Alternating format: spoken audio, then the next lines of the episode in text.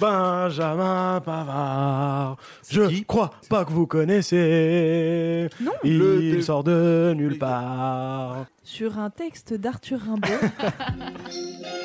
Qu'est-ce que c'est ce machin? C'est un détecteur de conneries. C'est pour ça. Et maintenant, qu'est-ce qu'on fout? Mais dis-tu nos conneries? Que je lui dise d'aller se faire enculer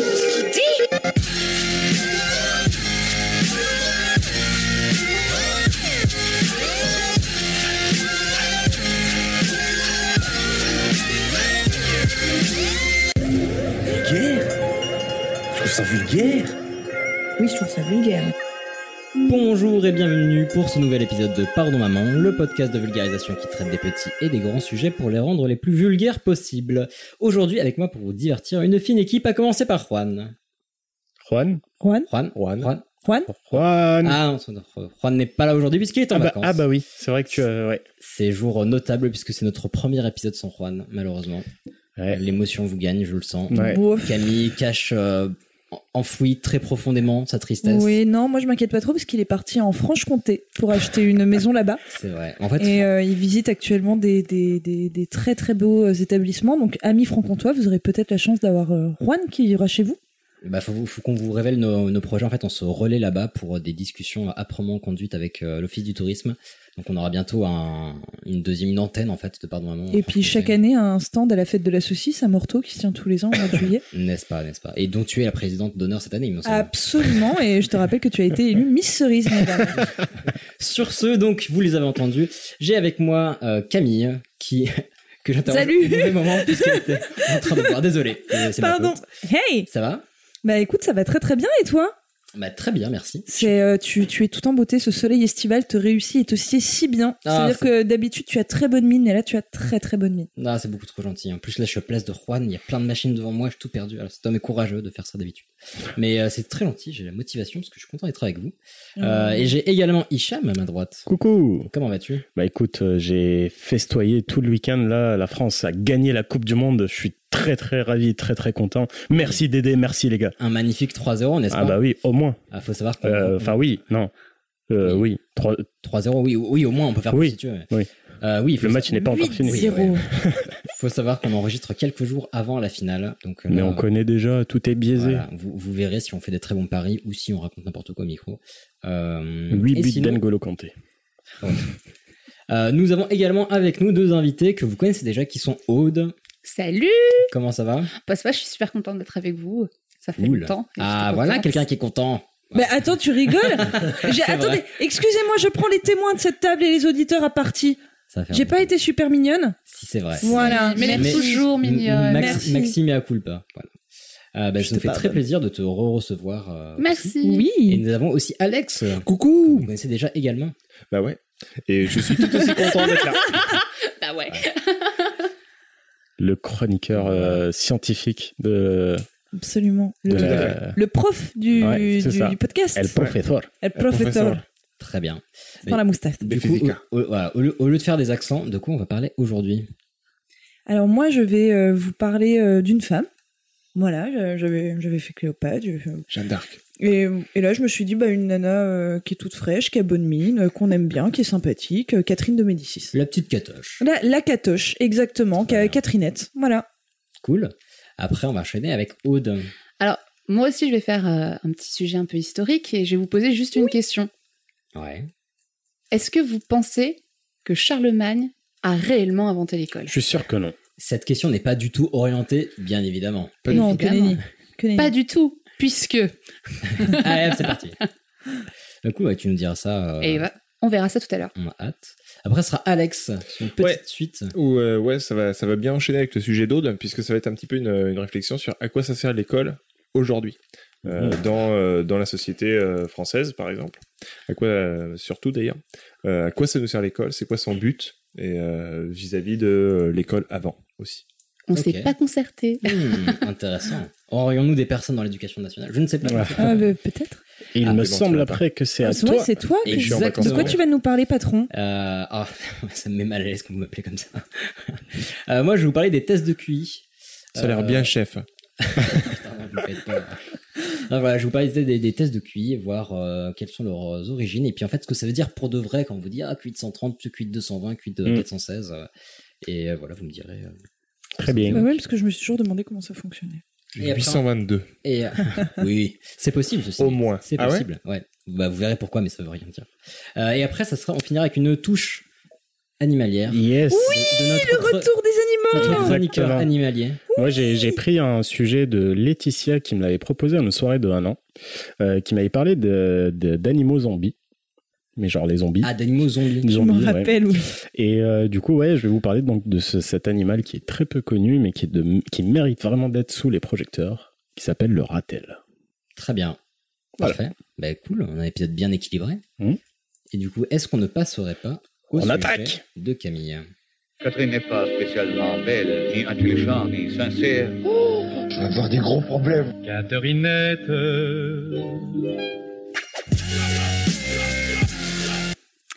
Eh bien oui, Catherinette, Catherinette de Médicis. Sacrée Catherinette. Alors, euh, allez, allez, on commence avec les petites questions de, de la maîtresse d'école. Saint-Barthélemy. Vous avez déjà, oui, voilà, vous avez déjà entendu parler de Catherine de Médicis. Oui, Oui, parce que Yeah euh, t'as dû m'en parler plein de fois déjà, mais je me souviens pas. C'est pas aussi la femme d'Henri II Exactement yeah, Tu vois qui t'écoute en fait. Euh, alors effectivement, alors Hicham, tu vas peut-être même pouvoir nous donner le siècle de son règne. Alors là, sera absolument. Euh... Bah, fais, son sujet, te fais pas chier. Hein. Mmh, 15. Non. Voilà. Donc Catherine de Médicis, elle est née euh, bon, le, le jour et le mois, vous vous en foutez, mais je vous l'offre le 13 avril. Voilà. Hein.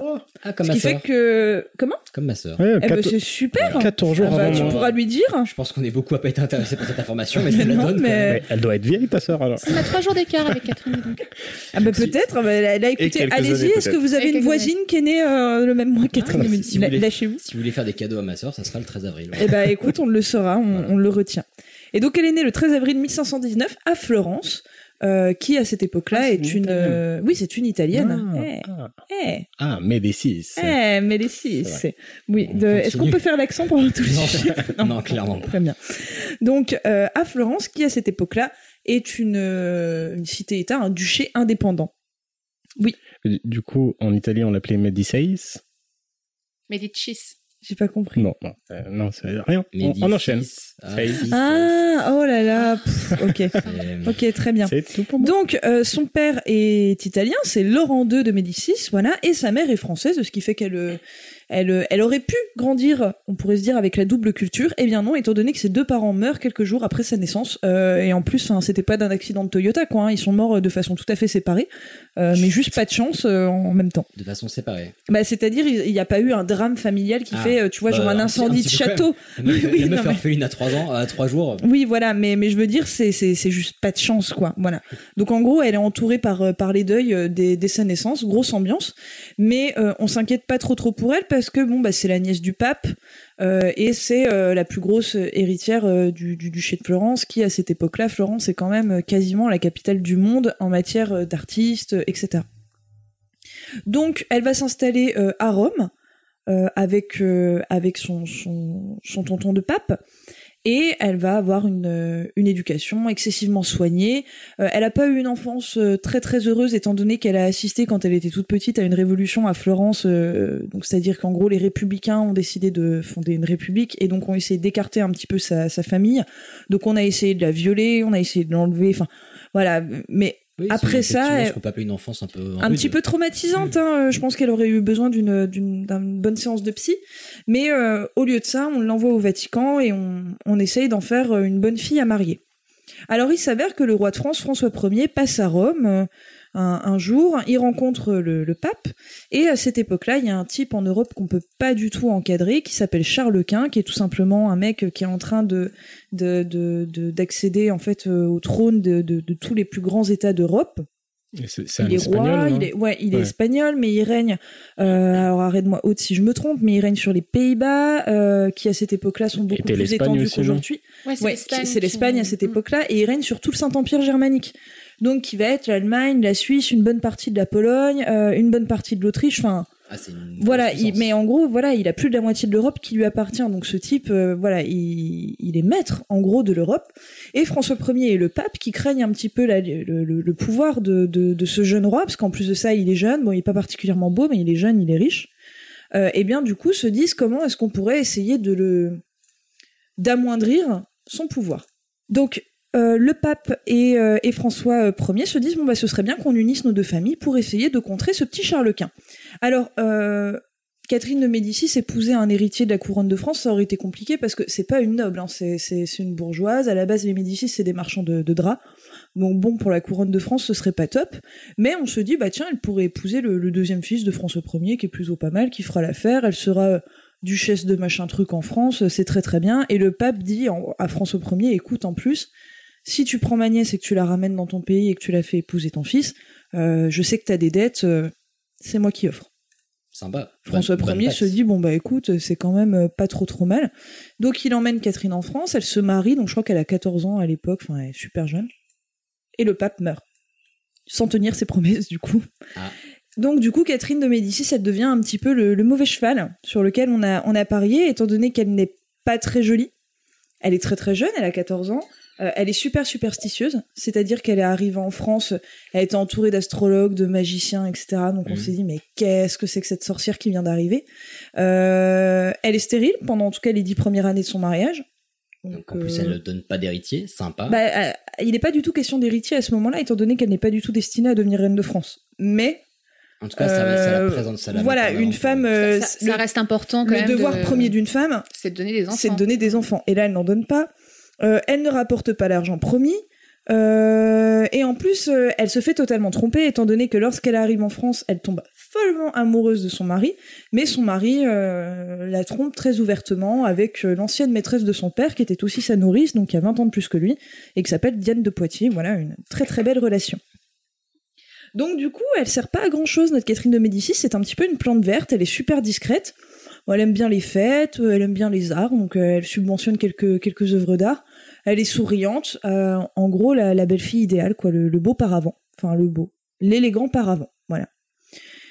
Sauf que en 1536, bim, l'héritier de la couronne meurt. Et donc cette Catherine de Médicis, qui était au final bah, pas un très très bon mariage, eh bien elle se retrouve destinée à devenir reine de France. Et en plus de ça, donc elle a été stérile pendant 10 ans, elle se rattrape, bim, 10 enfants.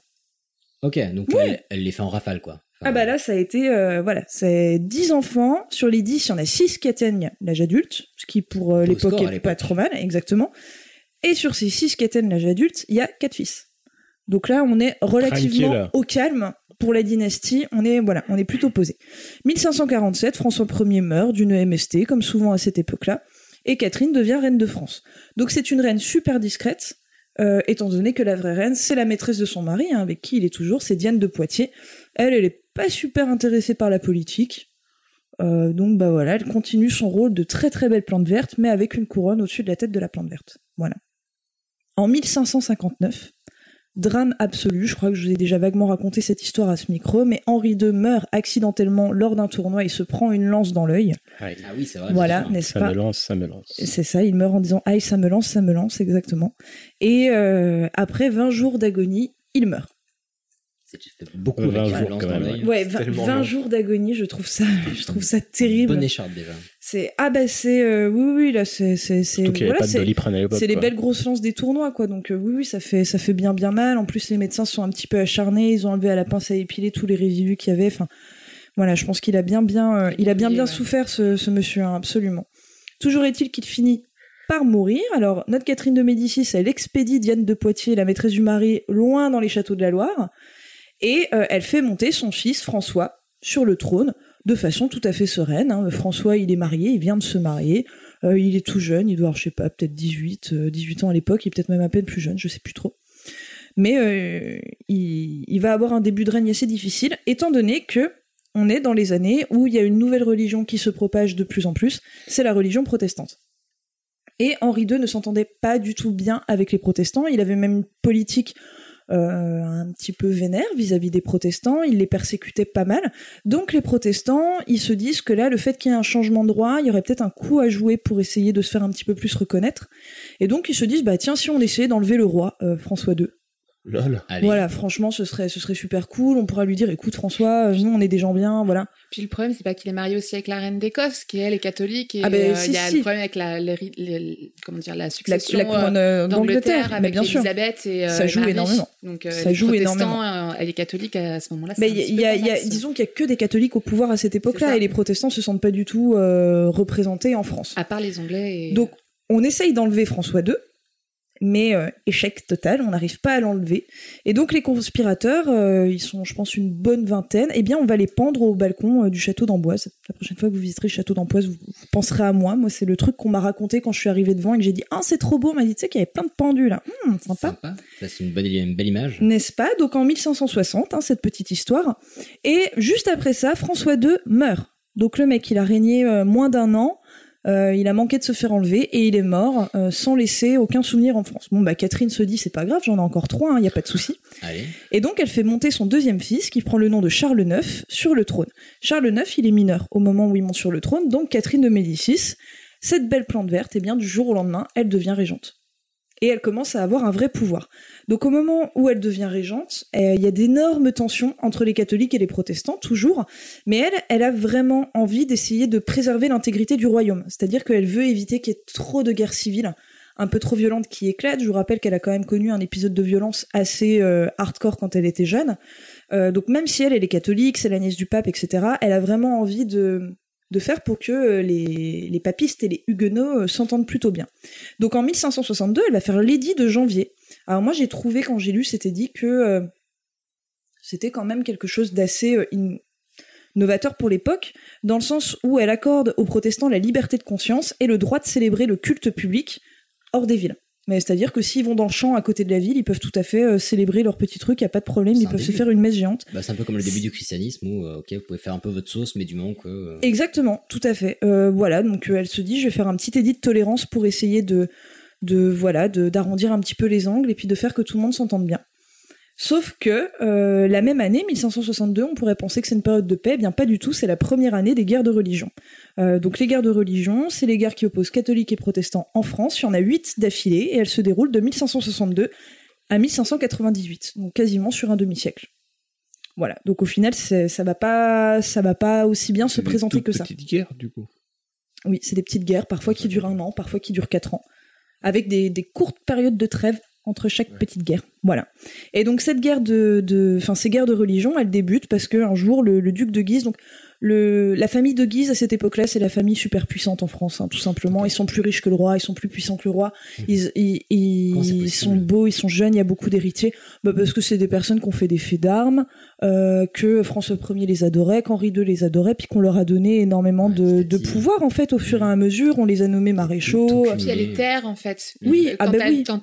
Plus t'as de terres, plus t'as de revenus de ces terres et plus t'es riche, en fait. Mhm. Et donc, c'est une grande famille qui terrienne aussi, qui a Mhm. beaucoup de terres. Et, donc, et qui, est- qui a été très doué dans ses mariages aussi. Quand t'arrives à faire, quand t'arrives à faire des bons mariages avec d'autres familles, et ben t'as grandi encore plus tes terres. Et voilà, les Guises, ils étaient très très forts Et à ça. C'était très dangereux parce qu'ils avaient aussi leur, leur propre armée et milice privée. Oui. Donc ça, ça concurrençait aussi le pouvoir royal. Et c'est et c'est le cas des Guises. hein. Pour Et le coup, les Guises, ils ont une super armée. Ils ont une armée Mais- plus puissante que celle du roi. Mais Ah, je mais bien que sûr. Depuis tout à l'heure, ça fait très Game of Thrones. euh, ce C'est exactement Oui. ça. Genre, Ah Catherine oui, de. Médicis, c'est euh, la. Comment ça s'appelle? Cersei oui, oui, non, mais Ça, clairement, les la Lannister, Cersei, les ouais. Lannister. C'est ça, mais ça, Oui, oui. Euh, beaucoup les à- Lannister, c'est, euh, on dirait les. Euh, Ah, ceux que tu viens de citer. Les Guises? Ouais, les Ah, bah, la famille avec de la Guise. grosse armée, beaucoup de pognon, enfin, c'est fou. Ah mais oui, oui, oui, mais on est totalement dans cette dans cette idée-là. Et, euh, et les Guises, en fait, ils euh, ils sont très très catholiques. Ils sont vraiment catholiques, catholiques, catholiques. Ils peuvent pas blairer les protestants. Euh, c'est simple. Hein, dès que Catherine de Médicis, euh, elle essaye de calmer un petit peu les tensions, les Guises, hop, ils viennent, ils s'amusent à mettre un petit peu d'huile sur le feu. Euh, ils veulent vraiment qu'on qu'on qu'on chasse tous les protestants du territoire. Et donc ces Guises, en 1562, le, le duc de Guise, comme ça, il passe sur une plaine en Champagne avec son cheval, comme ça. Et son armée. Je fais très très bien. le cheval. Et, euh, et là, pour, pour le plaisir, vraiment, pour le petit kiff, il fait massacrer une cinquantaine de protestants civils. Voilà. Bim, début, de, début des guerres de religion. Voilà. Parce que bah, les protestants, forcément, ils sont pas très très contents, ils ripostent un petit peu. Euh, ça part dans, dans tous les sens. Et donc Catherine, eh bien euh, là, elle rentre dans une période de dix années de sa vie où elle va essayer tout le temps d'imposer la paix entre les catholiques et les protestants. Et pour ça, elle va avoir plein d'idées, vous allez le voir. Donc de, 560, de 1564 à 1566, déjà, elle entreprend un voyage à travers la France entière. Donc avec les moyens de l'époque euh, de locomotion, ça dure deux ans. Hmm. Et l'idée, c'est de présenter son fils, donc qui est toujours mineur, Charles IX, au peuple français, d'aller rencontrer les Français, un petit peu comme Jacques Chirac qui allait manger du boudin sur les marchés. En fait, on est à peu près dans le même état d'esprit. c'était quel président qui, mange, qui allait manger le soir euh, chez les Français aussi? Ah, ça, je ne saurais plus. Non, Ah, euh. Giscard d'Estaing, il avait invité les éboueurs à manger à l'Elysée. Hollande, mais c'était un coup de com. Non, non, mais il y, en a- il y en a un qui allait dîner chez les Français le soir. Bon, Oui. ouais, bref. Hollande Ah, c'était avant, Hollande avant. Avant. Oui, bien avant.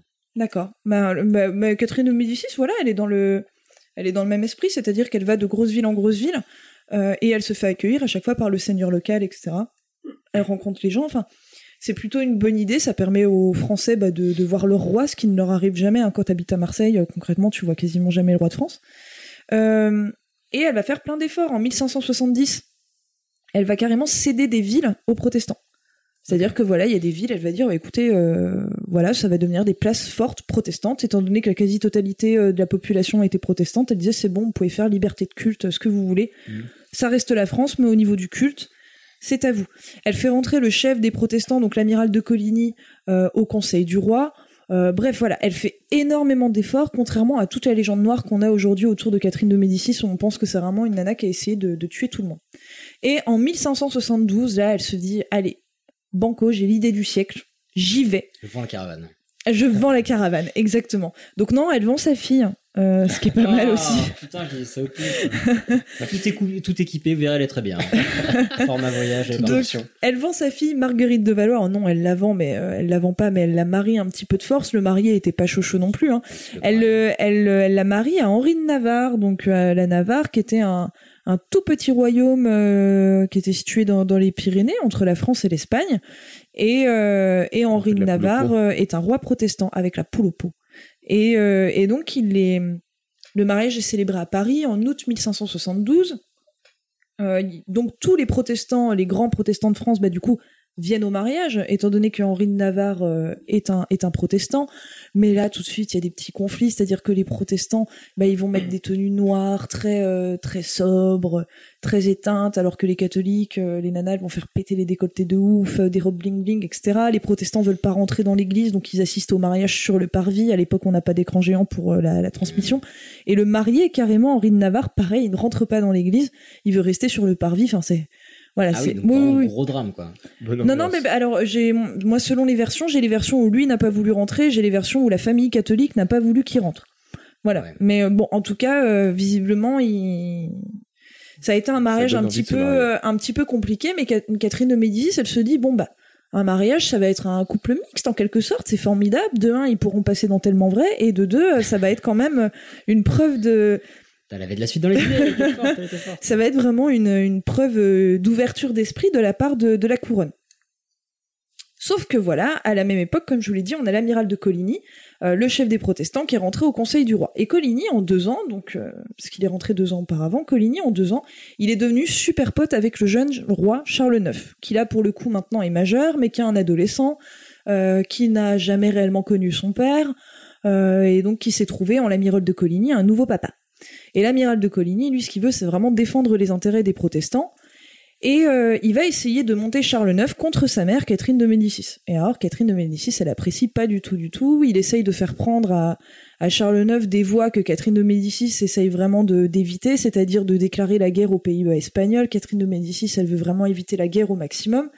Bref, euh, Catherine de Médicis se dit, ce serait bien s'il mourait ce type quand même. Je pense que ça. La violence, non, mais bon. Si. Voilà, mais là, c'est c'est en tuer un, quoi. Ça pour va. sauver tous les autres. Pour Exactement. le bien commun. Donc elle en parle aux Guises et les Guises lui disent écoute t'inquiète euh, t'inquiète Catoche on va te faire un petit attentat euh, des familles et donc on organise un petit attentat contre le duc de Guise mais il s'en sort plutôt bien étant donné qu'il a juste la main amochée le pouce arraché Euh, oui l'ami- l'amiral de Coligny pardon et l'amiral de Coligny s'en sort avec voilà la main euh, abîmée le pouce arraché et euh, le coude totalement explosé mais en, de- en dehors de ça tout va plutôt bien sauf que euh, bah, tous les protestants crient au scandale Oh mon Dieu, on a voulu tuer notre amiral, c'est vraiment pas gentil. Catherine de Médicis, elle commence à flipper parce que bah, quelques jours après le mariage qui était censé arranger les tensions, Les populations se soulèvent. ah bah voilà, là ça commence à être un petit peu le, le bazar dans Paris.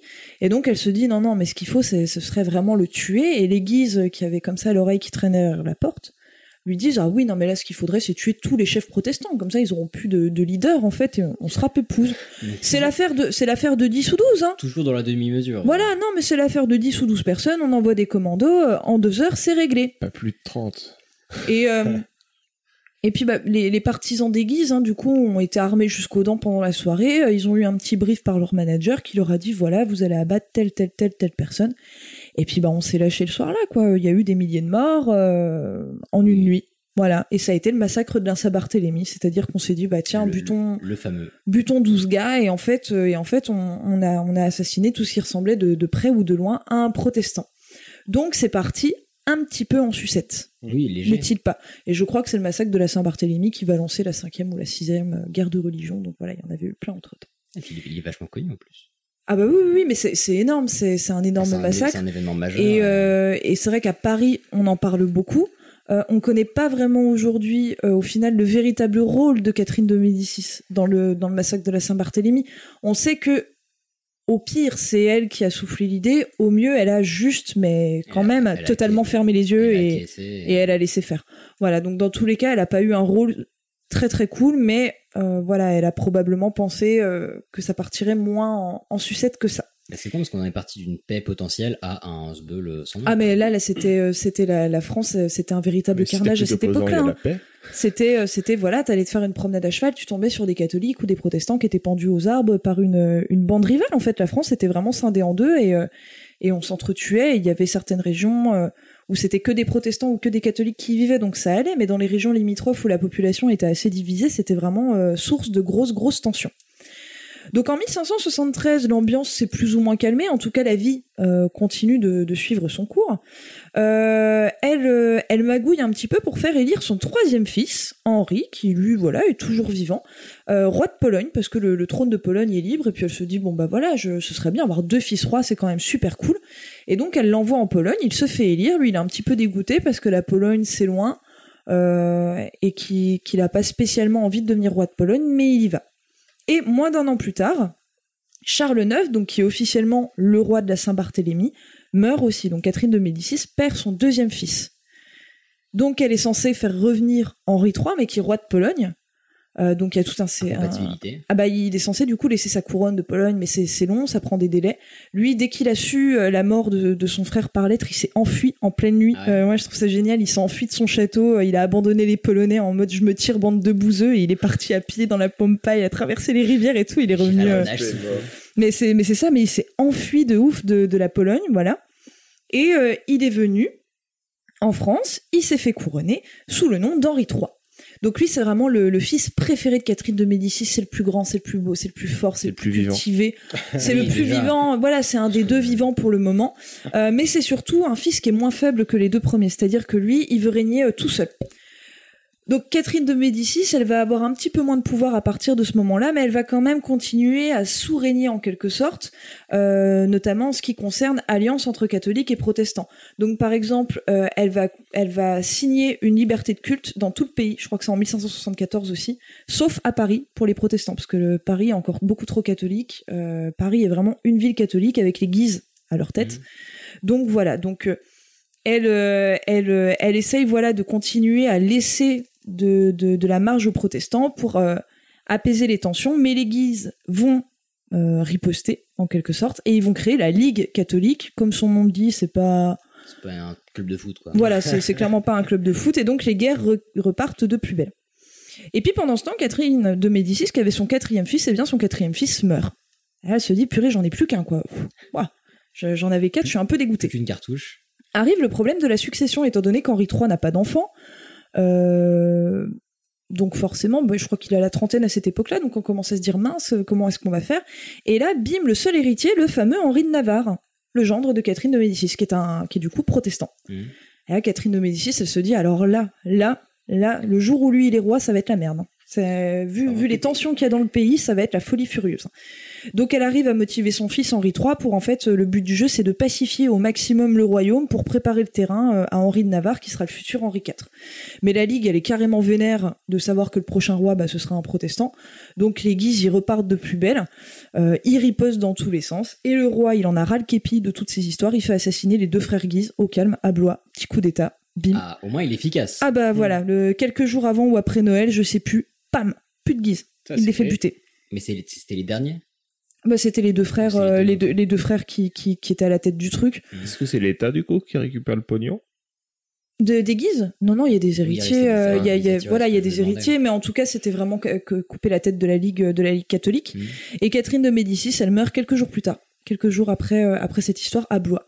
Pour la petite anecdote Tristesse de vieillesse? de vieillesse, euh, elle meurt en 1589, elle est née en 1519.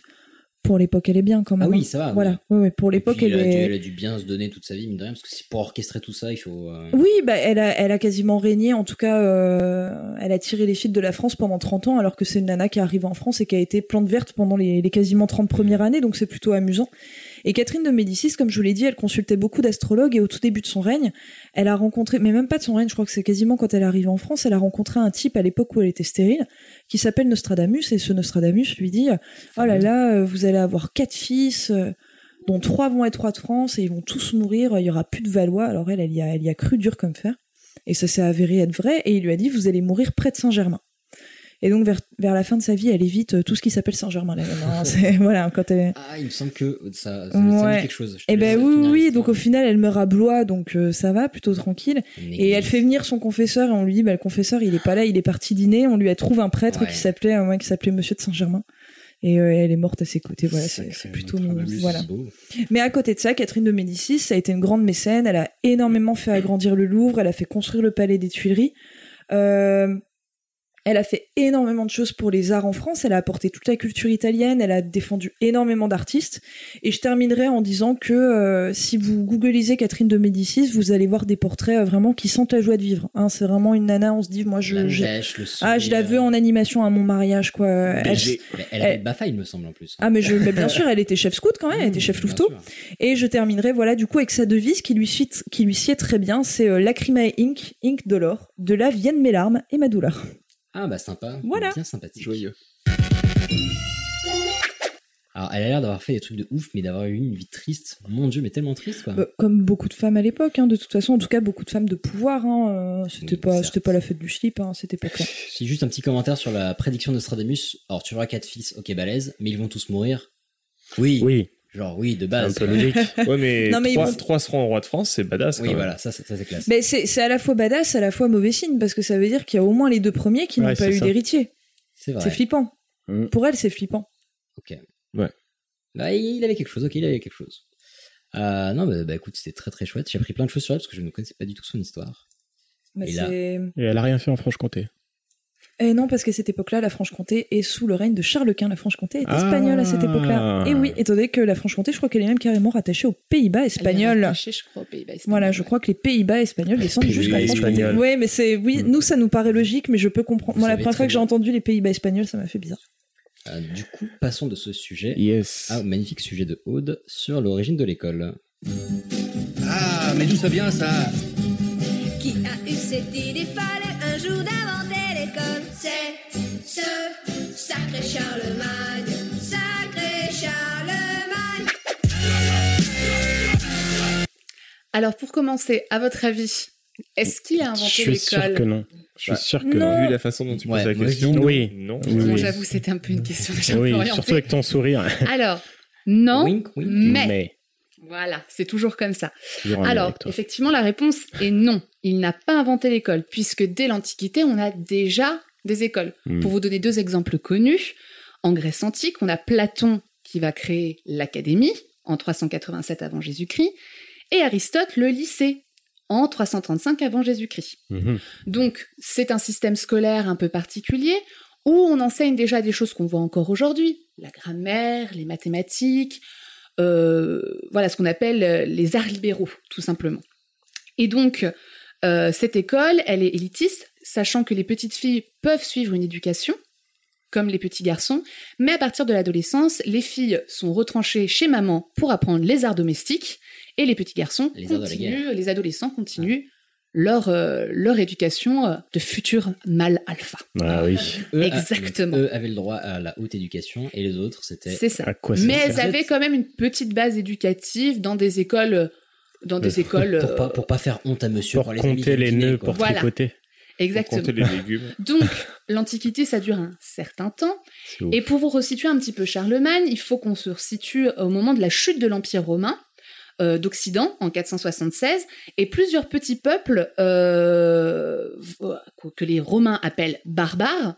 Alors je mets des guillemets. so-called barbare, parce que bon, ça dépend du point de vue, quoi. Alors, barbare, tout simplement, c'est parce que les Latins et euh, les Grecs, en fait, considéraient que le mot barbare, ça veut dire ceux qui ne parlent pas le latin Mm. ou ceux qui ne parlent pas le grec. Donc, De fait, ça faisait du monde, quoi. De fait, ça faisait beaucoup de gens. Ça fait les étrangers, quoi. Ouais. Les étrangers, tout que simplement. Là, tout de suite, je suis plus ou moins barbare. hein, en Exactement. Et donc, euh, euh, ces, euh, ces peuples dits barbares vont s'installer sur les anciens territoires de l'Empire romain. Et peu à peu, une de ces tribus dites barbares va s'imposer euh, dans l'empire, euh, l'ancien empire romain d'Occident. Ce sont les Francs. Et les Francs. Cocorico. Exactement, les Francs. Et donc, dans la deuxième moitié du 8e siècle après Jésus-Christ, Charlemagne va régner euh, sur un royaume très étendu, principalement au nord-ouest de l'Europe. Alors, le règne de Charlemagne, c'est à peu près 50 ans de règne, donc c'est un très très long règne, Ouais, ouf. Mal. euh, jusqu'à sa mort en 814. Donc, tout au long de son règne, le but de Charlemagne, c'est de consolider et d'unifier son royaume. Vraiment, c'est son but principal. Donc, comment il, euh, comment il, euh, il le consolide et il l'unifie Tout simplement par des conquêtes. Donc, on va conquérir de nouveaux territoires. Euh, mais pour l'unification, c'est pas suffisant, en fin de compte, de faire des conquêtes. Alors, comment il va faire? Tout simplement, il passe d'abord par la langue. Comme vous aviez des multitudes de petits, euh, de petits territoires, de petits, pardon, de petits peuples. Mhm. On a plusieurs langues qui sont parlées. Par exemple, vous aviez euh, les Burgondes. Par exemple, la reine Clotilde, l'épouse de Clovis, Oui, le premier, un de nos premiers rois, tout simplement euh, mérovingien des- chez les Francs, était Burgonde. Donc le, ça vient, le, le mot Bourgogne, par exemple, vient de chez Ah ces oui, Burgondes. La. Burgondie. La Burgondie, tout simplement. Et donc, euh, c'est, il y a énormément de langues et personne ne parle la même langue en fait dans l'empire de Charlemagne. Donc c'est le, c'est le bordel. Mhm. Donc on n'a aucune union, une- aucune unification. En plus de ça, on a une écriture qui est illisible, une écriture dans des patois pas possibles, dans un C'est latin, Vraiment très local, en fait, au final. Un, le- latin mystique. un latin un peu approximatif et surtout, on n'a pas de séparation des mots. Ah, Donc, en fait, ouais, ouais. C'est des lignes comme ça, et donc toutes les traductions sont un peu euh, Il n'y a, pas de- ponctuation. Y a Mais, pas de sur- aucune point, mais pas de surtout dans le, dans le latin, la ponctuation est quand même super importante. Une virgule, un machin et tout te change quand même la, Alors, totalité de la phrase. Il faut savoir que la ponctuation latine, même antique, il n'y a pas tant de ponctuation que ça. Oui, mais le, le peu qu'il y a, elle est quand Mais même le assez importante. est ouais. très Tout à fait. Elias. Je suis tout à fait. Ouais. Ouais, ouais, ouais, Ouais, ouais, avec Alex et Hicham, on est euh, Ouais. calé sur le latin. ouais. J'en ai fait jusqu'en voilà. terminale. Et bim Allez. Mais moi, je parle pas aussi bien qu'elle. On parle pas, on le traduit. c'est déjà pas mal. Et donc, euh, donc c'est c'est très compliqué de pouvoir lire ou traduire un texte. Mhm. Donc même dans tout ce qui est administratif pour le royaume, c'est extrêmement compliqué. De plus, on a euh, aussi euh, une non-unification au niveau religieux. Pourquoi? Parce qu'on est encore dans un moment euh, de notre histoire où le, le chr- le christianisme n'est pas encore totalement imposé partout dans l'Empire. Il y a énormément de croyances encore païennes. Le paganisme est encore très présent. Oui, c'est bien, c'est à bien deux- 200 ans après, non? 150, 200 Ah mais de toute façon, la- ouais, la- l'unification euh, autour de la chrétienté, euh, c'est vraiment... Elle est plus- super c'est- c'est tardive, Même, hein. même encore, euh, parfois au 600, 19e hein. siècle, tu peux encore dire que tout le monde n'est pas encore chrétien. hein. Ah oui, oui, pardon, vous étiez déjà là, pardon. Mais euh, voilà, en, en tout cas, sous- euh, pendant la période de Charlemagne, il y a énormément de, de, de croyances et les conquêtes nous font compiler les choses. Mm. En fait, est-ce que tu peux peut-être rappeler le siècle de Charlemagne? Parce que je pense que tu ne l'as pas dit. Oui, je l'ai pas dit. Ouais. Euh, c'est au 9e siècle, Voilà. tout simplement. Bah, Voilà. Bah, début du je- 9e. c'était- Non, Franchement, bah, On parle peut-être pas latin, Je- mais c'était évident Ouais. Camille. Je ne vise personne, mais je me suis dit que ça en intéresserait peut-être Seconde certains. moitié, seconde moitié du 8e siècle. pas Voilà. tous aussi. Voilà. Ah oui. Seconde Alors. moitié du 8e siècle. On le savait très très bien. Ouais. Alors ça va. Et, euh, et donc, les, les conquêtes n'aident pas en fait à cette, euh, cette unification religieuse, puisque quand Charlemagne va aller conquérir des nouveaux territoires, notamment euh, va aller faire euh, la conquête du royaume saxon, Mhm. euh, c'est des, c'est des, ce sont des, des païens, les saxons.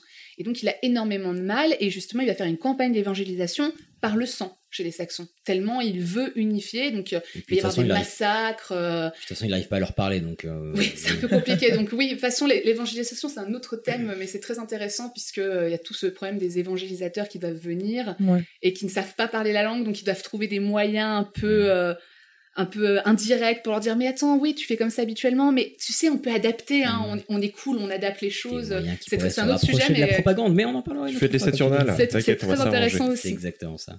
25 décembre, ça te va? Écoute, ça me va aussi. Et donc, vu la taille de- du royaume de Charles, il a besoin d'une administration et d'administrateurs qui, so- qui soient des hommes d'église éduqués et qui vont transmettre un message unique dans tout le royaume pour avoir cette unification. Donc, euh, donc il va mettre en place euh, par, les, par, des, par un texte qui s'appelle l'Admonitio Generalis, qui est un capitulaire. Alors, qu'est-ce qu'un capitulaire? C'est des textes, en fait, euh, Oui. de loi ou des décisions politiques qui sont rangées par chapitre. C'est pour ça, caput, c'est le chapitre, c'est l'a tête ou le chapitre aussi en, la- en latin, et ça veut dire que c'est rangé par chapitre. Et donc, cette Admonitio Generalis, elle va être promulguée le 23 mars 789, et dedans, euh, Charlemagne fait part de son- sa volonté euh, de créer euh, des écoles. Il dit, il dit tout texto dans son texte, nous voulons que des écoles soient créées pour apprendre à lire aux enfants. Ce qui vous montre à quel point la Mhm. lecture n'est pas encore totalement... euh, Oui, elle ne le sera toujours pas malheureusement Voilà. malgré ça. hein. D'ailleurs, Charlemagne Même lui-même ne savait... Charlemagne lui-même ne parlait pas très bien et ne lisait pas très bien euh, le latin non plus, même à cette époque-là. Oh la honte. Donc, euh, c'est à cause de ce texte et d'autres sources médiévales qu'on dit que Charlemagne a inventé l'école, puisque Éginard, qui était le, euh, le euh, comment dire, le biographe Mhm. euh, de Charlemagne, parle justement de toutes ces décisions de Charlemagne de créer des écoles, etc. Et donc, cette admonitio generalis, elle va, euh, elle va mettre en place en fait les, les premières écoles, on va dire réformées Et en fait, il a créé, il a standardisé plus il va moins. standardiser plusieurs choses. Et donc, en fait, chaque monastère va être quasiment dans l'obligation Mhm. d'ouvrir une école. Alors, cette école, elle est réservée uniquement aux garçons. Là, faut pas déconner. Ouais. Uniquement aux garçons. Et euh, elle fait toute leur scolarité et surtout, on leur apprend à lire et à écrire. Le c'est la chose principale. Justement, cette écriture, euh, cette éducation, elle va passer par les livres. Donc par la lecture, mais aussi par l'écriture. Et donc il va falloir standardiser cette écriture. Puisque je vous ai dit, l'écriture, c'était tout attaché, il y avait pas de euh, séparation. euh, C'est du freestyle. C'était du freestyle. Et donc, on va mettre en place une nouvelle écriture qu'on appelle la minuscule Caroline. Ah, et c'est l'écriture cursive actuelle ou- Euh, ah, oui. euh, Enfin, les, les pour- prémices pour- de l'écriture C'est l'écriture, cursive. euh, voilà. C'est-à-dire que là, aujourd'hui, on peut la lire. Ok. C'est plus facile à lire, tout Ok. simple. Et en fait, si vous voulez voir à quoi ça ressemble, vous allez voir, par exemple, sur... moi, j'avais juste une petite remarque sur le fait qu'ils, enfin, ils, ils ouvraient, on, on va dire, les écoles et l'éducation que pour les petits garçons. Mais à l'époque, ça leur a pas paru être une mauvaise idée de couper, enfin, de se couper de 50% de la population, en fait? Non, parce que il faut que tu, tu, tu vois que les femmes ne sont pas considérées comme euh, comment dire un parti de prenant pour la oui c'est pas l'égal de l'homme de toute façon. Et elles n'ont pas part dans tout ce qui est politique et religieux. Et là le but de Charlemagne Ouais, mais là, c'est même, d'unifier même, même d'un point de vue, euh, ah, je veux dire, c'est con, mais purement sociétal, genre, pour euh, travailler dans les magasins, dans les machins et tout, ils se disent clairement dans 50%. Mais elle travaille pas, la femme? Elle travaille pas oui Ok, bon, bah désolé, je. C'est pas la même époque, Mais sinon, pas- tu, tu vas avoir la femme qui va travailler, euh, qui va vendre des draps ou quoi, mais Mm. souvent c'est parce qu'elle a repris les shops de son père et que petite son père lui a appris comment faire. Ok, donc elle Voilà, reconnaît mais, t'as euh, pas euh, t'as pas une demoiselle qui va naître euh, Et puis elle- dans elle- une dans un village et puis qui va dire plus tard je serai fleuriste. En fait, voilà, et c'est puis, euh, et puis elle n'a pas le droit de tenir entre, entre, en tant que tel le, le commerce elle va toujours être sous la tutelle de quelqu'un que ce soit un oncle que ce soit son mari Donc euh, de pire, toute façon pire que ce que je pensais. ah non non la, la condition de la femme au Moyen Âge est un peu particulière hein. et euh, C'est une drôle de façon de dire dégueulasse. Ça dépend de quelle partie du Moyen Âge. C'est c'est- c'est ça. Mais là, euh, sur euh, le haut partie qui Moyen Âge l'intéresse. carolingien, Oui, c'est pas foufou. c'est pas foufou. Et on n'en parle pas des mérovages. Ah bah Donc, non. euh, Franchement, non. Depuis tout à l'heure, vous faites vrai. des blagues d'historienne. Vraiment, on est en dehors. On- Camille, on se comprend. Monsieur, c'est pas qu'on vous aime pas, mais genre incapable de comprendre la blague. Je... Alors, euh, donc cette minuscule Caroline, si vous voulez voir à quoi elle ressemble à peu près, si vous prenez vos, vos euh, Word, tout simplement, vous mettez dans la barre de police Mhm. onciale. C'est à peu près euh, la police onciale, c'est à peu près l'équivalent Onciale. de onciale. Ouais. T'écris ça comment? C'est O N C I A L, je crois. Ok. Voilà, mais c'est à peu près la, à peu près, ça ressemble un peu à ce qu'est la minuscule Caroline. Donc, on va séparer les mots, la chose la plus importante quand même, euh, les uns des autres, et donc euh, il va falloir pour cela refaire des manuscrits avec cette bonne écriture. Donc, ça va lancer en fin de compte tout un travail de copie d'ouvrages, puisque l'imprimerie n'existe pas. Donc, on fait tout à la main. Donc, ça permet d'ouvrir dans ces écoles de monastiques des euh, centres de copie où les moines copistes vont recopier les Ouais. manuscrits. Et si aujourd'hui on connaît les textes antiques, par exemple les textes de Cicéron, de Sénèque, euh, euh, de Pline, Depuis des centaines d'années, il y a des mecs qui Voilà. se relaient pour réécrire. c'est qu'ils ils écrivent. Et ça prend beaucoup de temps à décrire un manuscrit. Un manuscrit. C'était les retweets de l'époque. Ça prend énormément de temps. Il faut vous imaginer pas un que nombre de mots dans, un ça s'appelle un scriptorium, l'endroit où les moines écrivent dans le monastère. Et dans le scriptorium, euh, la température est de 0 degré. Pas plus. Il faut pas que ça soit Ah en bon dessous de 0 Ah oui, degré. pour euh, la conservation du papier. Surtout pour pas que l'encre gèle. Ah, putain. C'est sur- Ah, surtout ouais. pour ça. Et non, euh, ils sont Mais assis. s'il fait 15. Il aurait pu faire 5, C'est bon. ne serait-ce que 5 degrés. Bah, il peut faire 5 degrés, mais la Non, plupart mais du temps, zéro. il- Oui, mais C'est l'hi- pas plus de l'hiver, euh, là, on parle de monastère au fin fond des Alpes, hein, pour la plupart du temps. Euh, bah temps, ouais, ouais, voilà, hein, voilà. hein. c'est- Si vous en avez Donc euh, l'été, ça va, il fait bon, mais, euh, Ouais, mais le, voilà. Le double vitrage était pas fou. Puis ils sont, Oui, ils sont assis, voilà. si vous voulez, à- dans des sortes accroupis, euh, accroupis euh, avec leur petit, leur petit crayon qui s'appelle un calame, recroquevillé sur eux, à écrire toute la journée. Et pour produire euh, en une journée, ils produisent à peu près 7 pages. Ah oui. Mhm. Ouais, c'est ouais, un, ouais. bon, c'est un bon ratio, je trouve, à la main. Euh, Pas le droit à la rature, c'est pas mal. alors, Il si y avait tu- des effaceurs. Si tu rates, tu recommences ou Ouais. tu peux faire une rature, mais bon, c'est pas très bien vu parce Ouais. qu'il faut vous imaginer qu'un manuscrit, c'est quand même un objet de luxe euh, que tout le monde ne peut pas s'offrir. Donc, vous avez accès à des manuscrits dans les monastères parce que les moines copistes s'en servent. Et d'ailleurs, la plupart des élèves qui vont étudier dans les, dans les monastères peuvent se retrouver copistes et moines copistes par la suite. Et et- et t'as dit, c'est c'est quoi le calame? C'est Le calame, c'est le, c'est comment, c'est le, c'est le style. Ah, de- c'est Bah, le- c'est le- la même chose qu'on a. c'est hein, la même chose qu'on a, D'accord, exactement. Ça s'appelle un C'est bien ce que j'ai compris. Ok. Et donc, euh, donc ça, ça prend énormément de temps et c'est un objet de luxe qui n'est pas à la portée de toutes les bourses, tout simplement, puisque euh, la plupart des hommes de l'époque assez riches, très, sur ces hommes-là, très peu possèdent une bibliothèque. Mm. Avoir une bibliothèque euh, à cette époque, c'est montrer une puissance et une richesse hors du commun. Mais donc, euh, cette réforme carolingienne de l'éducation permet de lancer aussi tout un commerce du luxe autour de- de- des manuscrits. Donc ce travail aussi permet d'unifier en fait la liturgie aussi euh, chrétienne autour euh, des manuscrits aussi. Et pour euh, Charlemagne, la religion est vraiment le facteur par excellence d'excellence pardon d'unification. Donc euh, il va y avoir un fort développement des écoles par la suite. Du 9e au 11e siècle, on va avoir les écoles monastiques, ce que je vous ai expliqué. Mhm. Puis à partir du 11e siècle, on va avoir les écoles cathédrales. Donc en fait, on passe de l'école monastique à l'école cathédrale avec les chanoines. Donc c'est juste un transfert. Et à partir du XIIe siècle, on va avoir la naissance de l'université, euh, notamment à Paris. Et c'est à partir de ce moment-là que on va avoir cet amalgame sur Charlemagne qui a inventé l'école. Puisque la plupart du temps, euh, à partir du, du XIIe siècle, euh, on va dire que Charlemagne est le saint patron de- des universités, notamment celle de Aix-la-Chapelle où il avait sa son palais, son palais résidentiel. Mhm. Et donc, à partir du moment où on dit que Charlemagne est le saint patron de l'université, on fait de lui, en fait, le créateur de la scolarité. Mais c'est de la scolarité moderne et pas de la scolarité tout Ça arrive par la suite, parce que c'est à la fin du 19e siècle, Mhm. avec Jules Ferry, notamment, que Charlemagne devient le saint patron, vraiment, Absolument. de l'école. À partir des lois de 1880 de Jules Ferry, euh, on va avoir donc tout ce renouvellement scolaire qui se met en place avec l'école gratuite Et obligatoire. laïque et obligatoire. Et donc, on va mettre en place des manuels scolaires grâce à le manuel scolaire d'excellence du 19e siècle, c'est le, le Petit Lavis, qui était De- le manuel scolaire. Lavis Oui, le Lavis, le Petit Lavis, Ouais. ouais. C'était Ernest a- Lavis. comme en arabe. Non, je déconne. Elle a vu Ah, de ok. ce- L-A-V-I-2-S-E, Ernest Lavis, euh, du nom de l'auteur Ernest Lavis. Et dedans, on va avoir, euh, quand on va parler de Charlemagne, des magnifiques euh, petites euh, gravures euh, montrant Charlemagne en train de récompenser les bons élèves. Oui, avec des petites têtes blondes Avec trop mignonnes, ouais. Propagande, propagande. Absolument. Exactement. Ce qui, ce qui, en fait, le pose dans la position du saint patron de la scolarité. Et c'est de là qu'est né cet amalgame de Charlemagne qui a inventé l'école. Et effectivement, alors, il n'a pas inventé l'école puisqu'elle existait déjà, mais il l'a fortement réformée à son époque, mais il y aura d'autres réformes par la suite, ce qui fait que ce n'est pas, c'est un précurseur de la réforme, mais pas l'inventeur de, de l'école. Et justement, euh, cet amalgame continue et perdure, puisque c'est France Gall, dans mes souvenirs, et puis après Sheila, qui vont reprendre cette chanson, euh, bah, c'est France Oui. Gall qui l'écrit, Mm. la chanson qui a eu cette idée folle que vous avez entendue en, en introduction, et euh, qui continue à faire, euh, à faire courir cette légende que Charlemagne aurait inventé l'école. Voilà. Absolument.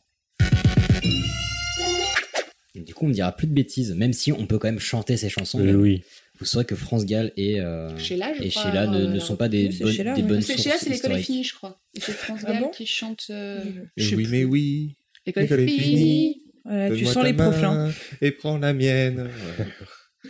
J'ai j'ai- j'ai Ouais. des, j'ai des références de merde. Hein. Un peu, oui. Ah, du coup, bah tiens, parle-nous parle-nous de ton magnifique sujet, parce que je suis sûr que tu as d'autres références euh, f- fort bien trouvées. Ça ne sert à rien. Je ne comprends rien Vous voulez que je vous l'explique au tableau? Maître dit, l'élève fait. Ça sert à quoi tout ça? Ça sert à quoi tout ça?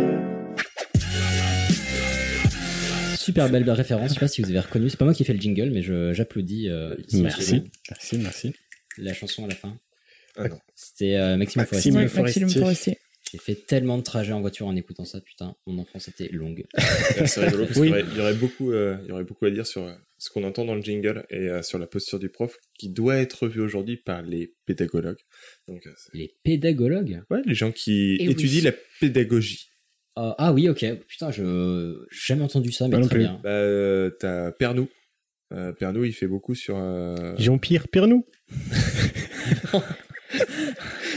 Non, c'est pas sur le juste prix, mais sur la juste manière d'éduquer. Je suis Euh, Il y, a- désœuvré. il y a- y a des trucs pas mal, et euh, notamment des trucs qu'on donne quoi en, tu déshonoré, en c'est pas ton fils. de- Désœuvré. Ah, désolé, pardon. en formation de prof, c'est rigolo. Alors, Allez, moi, c'est pas le- Alex, on t'écoute. L'idée à la base, c'était de discuter du, du rôle de l'école. Donc, euh, une question peut-être un petit peu, euh, un petit peu simple d'abord. Oui, poser, moi. c'est- Oui, non, non, j'en ai une. Ouais, Qui a inventé l'école? Alors, du coup, c'est pas Charlemagne, hein, euh, si on a écouté. Comme le disait. Sheila qui raconte pas. bon. Euh, Ta question simple. Du coup, question simple, c'est quoi l'école? Ou ça sert à quoi l'école? Oui, en fait, c'est le but, c'est le thème de ton sujet. Ah, oui, et c'est Ah, bien, c'est bien. J'avais vu, rien je m'inspire du patron euh, qui euh, plein de fois a posé une question d'abord. Eh, je vais Euh, pour voir, euh, voilà. Ah. Euh, À passer de l'écriture en lettres détachées en lettres attachées. C'est à l'école, moi, que j'ai appris à écrire en lettres attachées, à faire des bâtons, puis ensuite à, à les lier comme ça. à nous Oui, formater. Ça sert à fournir à une population une base commune Mm. qui leur permet d'avoir des références et euh, d'échanger entre elles et après de choisir leur vie de manière libre. Et voilà. Euh, pff, libre. c'est une super jolie définition. Je vais sans doute revenir un petit peu dessus après. J'ai fait Et euh, tu, tu disais quoi, Hicham? Oh, rien pour, pour qu'on ait, pareil, qu'on ait des bases. Le Pierre, le Pierre Non, Ouais, non. co- comme lui, la suite t'as dit c'était bien. T'as dit pour nous. Pour, enfin, formater, mais c'est pas le mot que je voulais en fait. Euh, non, mais sérieux, un formater, ça de fait trop. ça. Ouais, Ouais, formater, mais- ça Ah fait oui. trop euh, Ouais, mais pour ça va, oublier. ça- euh, on, va, on va- on va en discuter un petit peu. Ouais. Aujourd'hui, il y a quand même une grosse partie enfin, dans les programmes qui a été rajoutée pour qu'on nous donne les valeurs de la République. euh, Enfin, c'est. La Ouais, ouais. magnifique éducation morale et civique. Ah, mais c'est. Voilà, c'est quand même quelque chose de, fabuleux, ça. Euh, alors, l'école. Du coup, c'est ce que je voulais la- dire, formater. Comme, euh, comme l'a, bien dit Ilias, euh, Mm. l'école, ça a pour but d'apporter une éducation disciplinaire et civique jusqu'à 16 ans minimum. Elle est fournie sur, elle est euh, fournie cette éducation sur trois principes la gratuité, la laïcité et la neutralité. La neutralité, ça englobe la neutralité politique, Mhm. la neutralité religieuse et la neutralité commerciale. Alors, une éducation disciplinaire et civique, ça va servir à quoi? Euh, Ça va servir comme euh, comme Charlemagne le voulait, à ce que en sortant du collège, donc euh, école primaire plus collège, euh, tous les enfants aient un socle commun de connaissances académiques et de compétences académiques comme sociales. D'ailleurs, il y a deux ans, il y a eu une réforme des programmes de collège dans ce sens-là, avec un socle commun de compétences et de connaissances à avoir, et il y a euh, huit domaines, Oula, Qui ont été Cinq déterminés, domaines. définis. cinq domaines, je vais pas dire de bêtises. Moins de 10. Euh, non, mais c'est pas bien de faire des bêtises. dix. Mais, euh, mais dans, dans ces domaines, il y a notamment le, la formation du citoyen. Ok. Et, euh, et dans la formation du citoyen, c'est euh, qu'est-ce qu'être citoyen, c'est qu'est-ce que les valeurs de la République? C'était l'éducation civique de jadis. Oui, de c'est quand- Oui, c'est- ça sous un nom maintenant, éducation morale et civique. C'est Ouais. plus ECJS. et puis c'est un truc, c'est c'est EMC normalement- juridique Et c'est un truc que tu es censé bosser dans toutes les matières. Dans toutes les matières? Donc ton rôle, ton rôle de, euh, Ah oui, de responsable, cit- de citoyen responsable, euh, Dans le les but c'est de te former là-dedans. Et il y a un petit côté, alors formatage, c'est vrai que c'est pas un joli mot, mais euh, Mais l'idée, c'est que euh, c'est beaucoup plus Standard- facile. sans- Standardisation. Ouais, c'est beaucoup plus facile d'avoir euh, d'avoir un peuple avec euh, tous des gens qui comprennent euh, comment ça fonctionne Mhm. et euh, pourquoi ça fonctionne comme ça, que si euh, t'as des gens qui comprennent pas et qui veulent pas comprendre. Euh, Mais ouais. genre, mais genre l'élection des délégués de classe, c'est quand même l'arnaque ultime. On est bien d'accord qu'un délégué de classe n'a jamais servi à grand chose. Si, si, Si, Non, un- alors moi j'ai eu que des sert- inutiles. mais- Le nôtre, il nous a imposé d'avoir une horloge quand j'étais en sixième super. Le temps paraissait encore plus long, quoi. Mais Il- il sert- il les, sert, les autres enfants ont eu des enfances différentes. Le- Franche-Comté. pour ce Spécial qui est- dédicace au collège Jean, Jean De la virgule sur le, sur le délégué de classe, il a un rôle primordial pour l'enseignant, puisqu'il se, c'est une décharge de responsabilité quand C'est- t'envoies un gamin en dehors de ta salle. Et c'est une poucave potentielle aussi.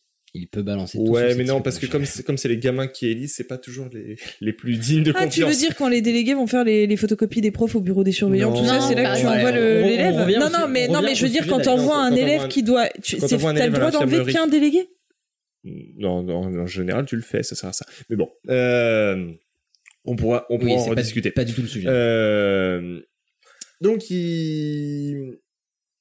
ils sortent normalement tous égaux aussi du collège, puisque la grille, elle est nationale. Oui. De...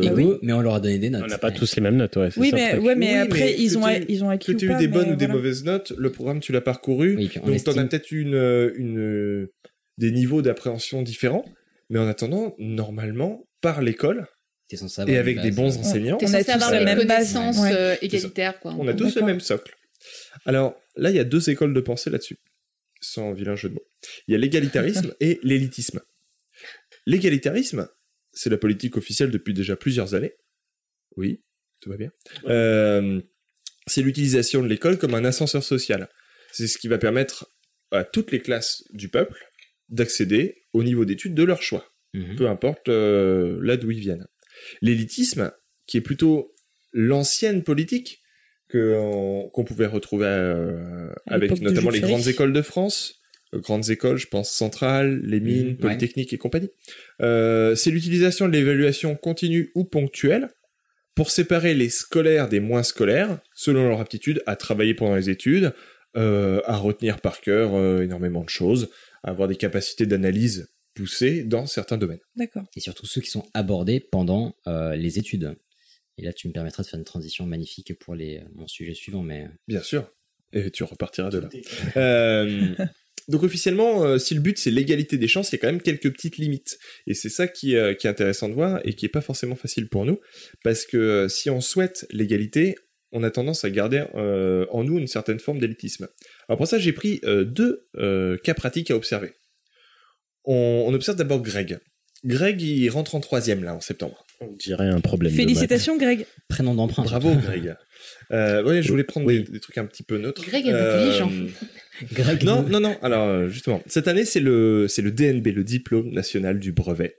Euh, Greg a un niveau moyen, mais son père est enseignant de lettres. Il le dépose le matin et il l'aide à faire ses devoirs tous les soirs, Il avant qu'il ait le droit de jouer à la console. À la console, mais. Il est inscrit dans un club de sport où il va deux soirs par semaine et parfois le week-end il a des cours particuliers en maths où il est pas très bon. Et comme son père il est prof de lettres, il est pas très très bon non plus en maths et il peut pas l'aider. Mince. À côté de ça, il y a Olivier. Olivier, il rentre aussi en troisième. Euh, cette année, c'est aussi le diplôme national du brevet pour Olivier. Olivier a également un niveau moyen. Et il est souvent en retard parce qu'il doit amener son petit frère à l'école avant d'aller au collège. C'est mignon. Et en plus, le soir, il doit aider son petit frère. à Le soir, il doit aller le chercher, lui donner son goûter. Ensuite, il essaye de faire ses devoirs, mais des fois, il a la flemme et il joue. Parce que ses parents, ils rentrent tard le soir. Et quand ils rentrent, ils servent le dîner. Et après, c'est dodo. Et le week-end, c'est foot avec les copains. Tu me fais bader là. Ouais. Là, Je le vois venir d'ici, Là, tu me fais bader. tu commences, tu commences à gentiment comprendre que sur les deux profils, Et ben le deuxième, a- c'est un débrouillard. il y en a un qui va passer une année de troisième vachement plus facile que l'autre. Et si ça dure pendant des années, l'égalité, elle est déjà vachement plus dure à atteindre pour Olivier que pour Mm. Greg. Ça, c'est vrai, oui. Et, et si la population euh, d'un établissement, elle n'est pas socialement mixte, ben on se retrouve avec beaucoup plus d'Olivier dans la classe que de Greg. Mm. Ce qui est du coup beaucoup plus difficile aussi euh, à, à faire court, donc à atteindre les fins de programme. Donc, ça veut dire que les établissements, après, ils sont plus égaux entre eux géographiquement, surtout- même si tu as une grille nationale de connaissances et de Ouais. compétences. Et puis je précise, c'est beaucoup plus difficile à faire court, j'imagine pas parce que ces, ces personnes sont des mauvais élèves, etc. Mais parce que. Ah non, parce qu'ils ont euh, plus de lacunes, donc c'est... Ouais, puis de lacunes, et puis de, on va dire, de quand ton côté personnel est très chargé, bah on, le- enfin, on le voit tous si vous avez. euh, un Ah bah, si tu peux emploi, pas faire tes devoirs à la maison, c'est vachement plus difficile pour toi de comprendre le cours. Ouais, et puis même en cours, t'es plus, potentiellement plus fatigué, moins Ouais, serein, bien sûr. etc. Donc ça peut vachement jouer sur la concentration, sur euh, les capacités, les facultés d'apprentissage. Alors, conséquence supplémentaire d'un climat de travail difficile, les enseignants ne restent pas longtemps dans les établissements avec des publics euh, socialement défavorisés, Mhm. ce qui fait qu'on se retrouve avec des équipes renouvelées chaque année par des enseignants peu expérimentés pour la plupart, contrairement aux établissements très bien cotés, où finissent les profs en fin de carrière. Mhm. Du coup, euh, là, l'égalité des établissements, elle est plus du tout vraie. Euh, donc il y a vraiment un, un côté local des établissements. Et puis j'ai pas accentué le cas, mais euh, ça peut être, il y, a- il y a des familles qui sont monoparentales, donc c'est plus difficile euh, de s'occuper parce que surtout si tu as plusieurs gamins, tu peux pas tout faire en Ouais, même temps, tu dur. peux pas te découper. Euh, le cas que j'ai, pu voir de familles immigrées depuis moins de deux générations, donc ils parlent pas tous le français. Euh, Et des familles. T'as pas les mêmes systèmes d'éducation plus suivant les pays. Si c'est un et- pays qui a un système d'éducation différent, bah la référence des grands-parents, des parents pour aider, elle va être difficilement transmissible. Et puis il y a une sacrée différence entre lorsque ne serait-ce que lire le, ton, ton énoncé, tu peux le comprendre, Mm. ou si tu t'arrives déjà pas à comprendre la question parce que le, le vocabulaire te manque, parce que t'es arrivé il y a, il y a 3 ans, 4 ans, 5 ans, ou que euh, à la maison, personne ne parle français. Donc personne peut t'aider. Mm. T'as un devoir à la maison, bah débrouille-toi. Donc euh, c'est même si euh, si on essaye de faire des trucs, euh, c'est c'est quand même pas les mêmes conditions. Euh, et c'est hélas souvent dans les mêmes établissements que se retrouvent ces cas, ces Ah, cas de figure difficiles. Comme par hasard. Bizarrement. Et à côté de ça, à côté de ce- cette limite à l'égalité des, des chances, il y a une culture de l'élitisme qui est encore profondément ancrée, et ça on le voit euh, deux années successives en troisième et en seconde. Euh, en début d'année de troisième, c'est une majeure partie des élèves et des parents qui souhaitent, euh, en fin d'année, une seconde générale et technologique plutôt qu'une seconde professionnelle pour leurs enfants. La voie professionnelle est encore très très mal vue de la part des familles. C'est vu comme un échec de la, de la scolarité. Et en début de seconde, c'est pareil, ils veulent surtout une générale, et si possible, la filière S. Alors si on nous écoute Ouais. dans quelques années, ça va paraître bizarre parce qu'il n'y aura plus de filière S, que ça normalement. ouvre toutes les portes. Euh, mais parce que ça, ça ouvre davantage de portes. Pourquoi? Pour les études dans le supérieur. Mhm. Donc on reste encore sur une certaine forme d'élitisme, même chez nous. Même dans nos ouais. familles, alors que ceux qui disent, euh, ceux qui disent, moi je suis pour l'égalité, mais mon fils il fera S, il faut, faut essayer de se poser un petit peu la question. bien sûr. Donc, il est, il est difficile de se rendre compte de les difficultés de l'école euh, quand on est dans un groupe de personnes qui ont tous fait des études après le bac. Ouais. Mais après, moi, j'ai l'impression aussi que ça se passe un petit peu dans l'autre sens. C'est-à-dire que euh, un élève de troisième euh, qui va avoir des notes moyennes et qui a envie de tenter sa chance en général, on va l'envoyer mais faire un, un bac pro vente, alors que le Alors, gamin, il a pas du tout envie de faire de la vente. Et ça, je trouve ça un- de temps en temps un petit peu dingue quand même, parce qu'au pire des cas, il se casse les dents. Pourquoi est-ce qu'on l'envoie pas se casser les dents tout seul? Alors, ça, c'est pour, c'est pour un côté pratique de réorientation après. C'est-à-dire qu'il y a un nombre de places en professionnel qui est limité. Ouais, mais si trouve, le gosse, il va déboîter. Peut-être qu'il peut se Bah, ça réveiller. tient- non, mais ça, ça tient, bah, justement, pour, pour, l'avoir, pour en avoir discuté en conseil de classe, Ouais. ça tient beaucoup plus du miracle que, euh, que du cas général. L'élève qui se réveille en seconde, parce qu'au final, la différence entre la troisième et la seconde, c'est un, c'est un gouffre de, de travail en plus. Donc un élève qui est pas scolaire, il y a vraiment très très peu de chances que d'un seul coup, il se mette à aimer ce qu'on fait au lycée. Pour une matière, c'est jouable. Hum, Je, je suis enseignant de physique, je sais de quoi je parle, mais par contre, il y a plein de matières où c'est compliqué. Du coup, l'élève qui va vraiment se réveiller en seconde, c'est très très rare. C'est pareil que l'élève qui, euh, qui euh, pour le redoublement, qui a été euh, très très longtemps discuté, il y a eu beaucoup d'études dessus, et c'est très très difficile d'avoir des bons redoublements parce que ça dépend vraiment de l'élève. Et c'est vraiment très rare que ça soit efficace parce que souvent c'est forcé. Mais ce gouffre de la troisième à la seconde, il est voulu? Euh, non, Enfin, c'est juste que tu, mais il est- tu changes il est- de rythme. Il est récent, je veux dire. Enfin, c'est parce que. Mais, Euh, mais- quand on y était, Donc, quand on y alors, était, juste déjà une le question. cas. Vous l'avez ressenti vous ce gouffre? Parce que t'es pas le premier enseignant à m'en parler. Moi, j'étais mais- très mauvaise en troisième, très bonne en seconde, ça- et je n'ai jamais rien fait de toute ma scolarité. Je, je vais t'y répondre ah, là. cool. Ok. C'est que pour nous, c'est très très difficile de se rendre compte euh, de la difficulté de l'école parce qu'on est un groupe de personnes qui avons tous fait des études après le bac. Donc on est tous un groupe de personnes pour qui l'école, entre guillemets, c'était facile, peu importe nos notes. Hmm. Même si on a redoublé, Même si on a redoublé, euh, j'ai retapé, tu j'ai peux retapé être des mauvais années en troisième et faire de bonnes études derrière alors? Non, parce que moi j'étais euh, j'étais un très très très bon au collège et, euh, et au lycée, je l'ai survolé tranquillou. En fait, Ouais, moi, je pense qu'il y y a aussi une question, a- c'est que euh, je pense que c'est aussi la question, et après on va essayer de pas trop t'interrompre. Ouais, mais je vais. Mais il y a la question de- du, du syndrome et de la maladie, c'est que s'il y a un syndrome de, de l'élève qui a du mal, on sait pas forcément d'où ça vient, mais dans ce cas-là, il faut pouvoir le prendre en charge, et que ce soit du côté des parents ou des enseignants, sont euh, effectivement peut-être que cet enfant va pouvoir déboîter, mais si euh, il y a rien dans son environnement ou dans les, la- sa prise en charge dans l'école qui change euh, une fois qu'on l'a fait passer, ben en fait il va pas forcément pouvoir gérer tout seul. C'est une charge beaucoup trop lourde pour un enfant de cet âge-là. Et, euh, Et je pense que ce que tu disais Camille, cet enfant pourrait effectivement déboîter, mais si on le laisse tout seul, bah comme tu dis, ça tient du mi- Alex, ça tient du miracle. je- Et il faudrait pouvoir les aider, mais bah manque de moyens. c'est simple, j'avais j'avais euh. les troisièmes cette année, j'étais professeur principal, donc j'ai vu l'orientation en, en seconde. Euh, beaucoup plus de beaucoup plus de fois que que ce qu'on pourrait croire. On les envoie en général, alors qu'on a des bonnes idées sur le fait qu'ils vont s'y casser la figure, mais parce que la famille insiste. Parce qu'aujourd'hui, de toute façon, Oui, c'est la famille si qui a le dernier mot. La, la famille, Enfin, très souvent, la ouais. famille entre guillemets a le dernier mot. C'est pas comme ça que ça s'appelle, mais dans l'idée, Oui. c'est plutôt ça. Ouais, ouais, ouais. Euh, le, le fait est qu'on a des élèves qui se retrouvent à partir en général l'année prochaine, où on est quasi sûr qu'ils vont se casser la figure. Et le problème, c'est qu'après, pour retourner en pro, ils sont plus prioritaires. Et en pro, déjà, il n'y a pas assez de place. Ah, mais si le pro leur plaît pas, en fait. Parce que, en fait, c'est très très là- jeune. Le, le brevet des collèges, il tombe très très jeune. Ouais, on a 15 ans, et c'est une question, c'est une question vraiment d'orientation du, du gamin. Et l'école, elle sert normalement aussi à te préparer à avoir un métier après.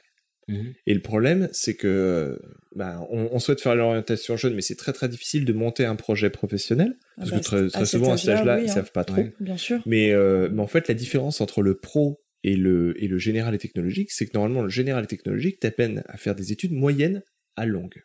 Alors que le pro t'amène plus rapidement dans, le le, monde du dans le monde du travail. travail. Et donc, le, le but, c'est d'essayer de les envoyer en, en pro, ceux qui ne sont pas scolaires du tout, qui ne vont pas vouloir faire des études parce que c'est vraiment pas un truc dans lequel ils excellent et dans lequel ils sont bons et dans lequel ils vont se faire plaisir.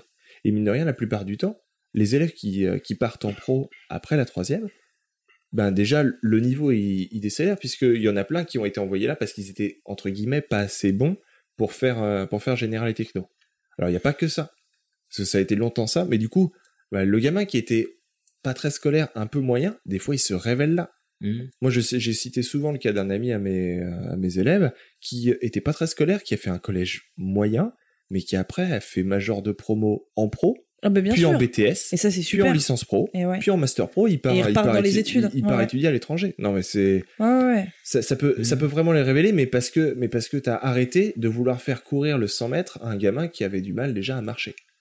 Ouais, ouais, je vois. Et, et du coup, bah, le fait de, de partir un petit peu en arrière, bah, ça lui permet de mieux repartir. Alors que si tu l'envoies en général et technologique, euh, bah, le, pire, le pire qui se passe la plupart du temps, c'est soit euh, il redouble, mais tous les lycées le font plus. Du coup, à ce moment-là, on fait quoi? Bah, On le fait passer en S. Et puis du coup, il fait une première S, il passe automatiquement en terminale, il loupe une fois, deux fois, au revoir. Et là, pour Il aura- et alors là, et alors là, c'est super dur. Du coup, autant, autant, euh, autant qu'il ait une formation qui va l'intéresser, mais pour ça, il faut réussir à intéresser le gamin dès le début de la troisième. Mhm. Voilà. Euh, Merci. du coup, c'est c'est vrai que c'est difficile pour nous de d'appréhender euh, parce qu'on a tous fait euh, des études après le bac et du coup, c'est peut-être le cas de pas mal d'auditeurs. Du coup, quand vous verrez un marronnier sur la rentrée des classes, euh, rappelez-vous des petits Oliviers qui vont rentrer peut-être à reculons, en retard une fois de plus. Et du coup, vous avez peut-être eu de la chance, peu importe les notes que vous avez eues. Oh, c'est beau, c'est magnifique. C'était cool, bah, c'était super intéressant et ça fait, euh, enfin, Je- c'est curieux de découvrir ce monde-là parce que j'avoue que c'est pas spécialement le mien, euh, enfin le milieu Bah, ça- de ça fait- l'enseignement. Moi, quand je l'ai quand je l'ai découvert, ça m'a fait vraiment bizarre parce qu'ils nous ont accueillis en nous disant euh, bravo, euh, vous avez euh, vous euh, vous faites partie de ceux qui réussissent. Ça fait plaisir. Euh, et tu te dis que c'est c'est rapport au concours. Non, rien du tout. C'est parce que juste euh, si t'es arrivé jusque là, c'est que t'as fait des études, donc t'es quelqu'un de scolaire. Et euh, voilà. D'accord. Donc en fait, euh, Alors t'as- pourrait penser, c'est bravo, vous avez réussi votre concours. non non, euh, t'as aucun mérite, t'es quelqu'un de scolaire. C'est bien. Ouais, bah, mine de rien, oui, c'est une façon de relativiser. Ouais, euh, mais c'est bien. Mais euh, ouais, bah écoute, on, fera peut-être appel à toi pour faire d'autres euh, d'autres sujets là-dessus parce qu'on discutait de d'éducation et de pédagogie avec toi juste avant pendant l'apéro préliminaire. Et il y a plein de choses intéressantes à faire où il y a plein de façons d'intéresser les élèves euh, parce que bah c'est aussi pour ça qu'on fait ce genre de podcast et qu'il y a des sujets qui présentés de manière chiante sont super chiants et euh, présentés d'une autre façon euh, peut être trop cool. Donc euh, bah c'est cool. Merci pour ton sujet. Ah, grave, merci beaucoup. Euh, et moi, je vais vous parler de sujets un petit peu connexes aussi. Il y a des choses qui se retrouvent. Vous verrez, euh, Yeah. vous me direz euh, ce que ça vous évoque. Allez.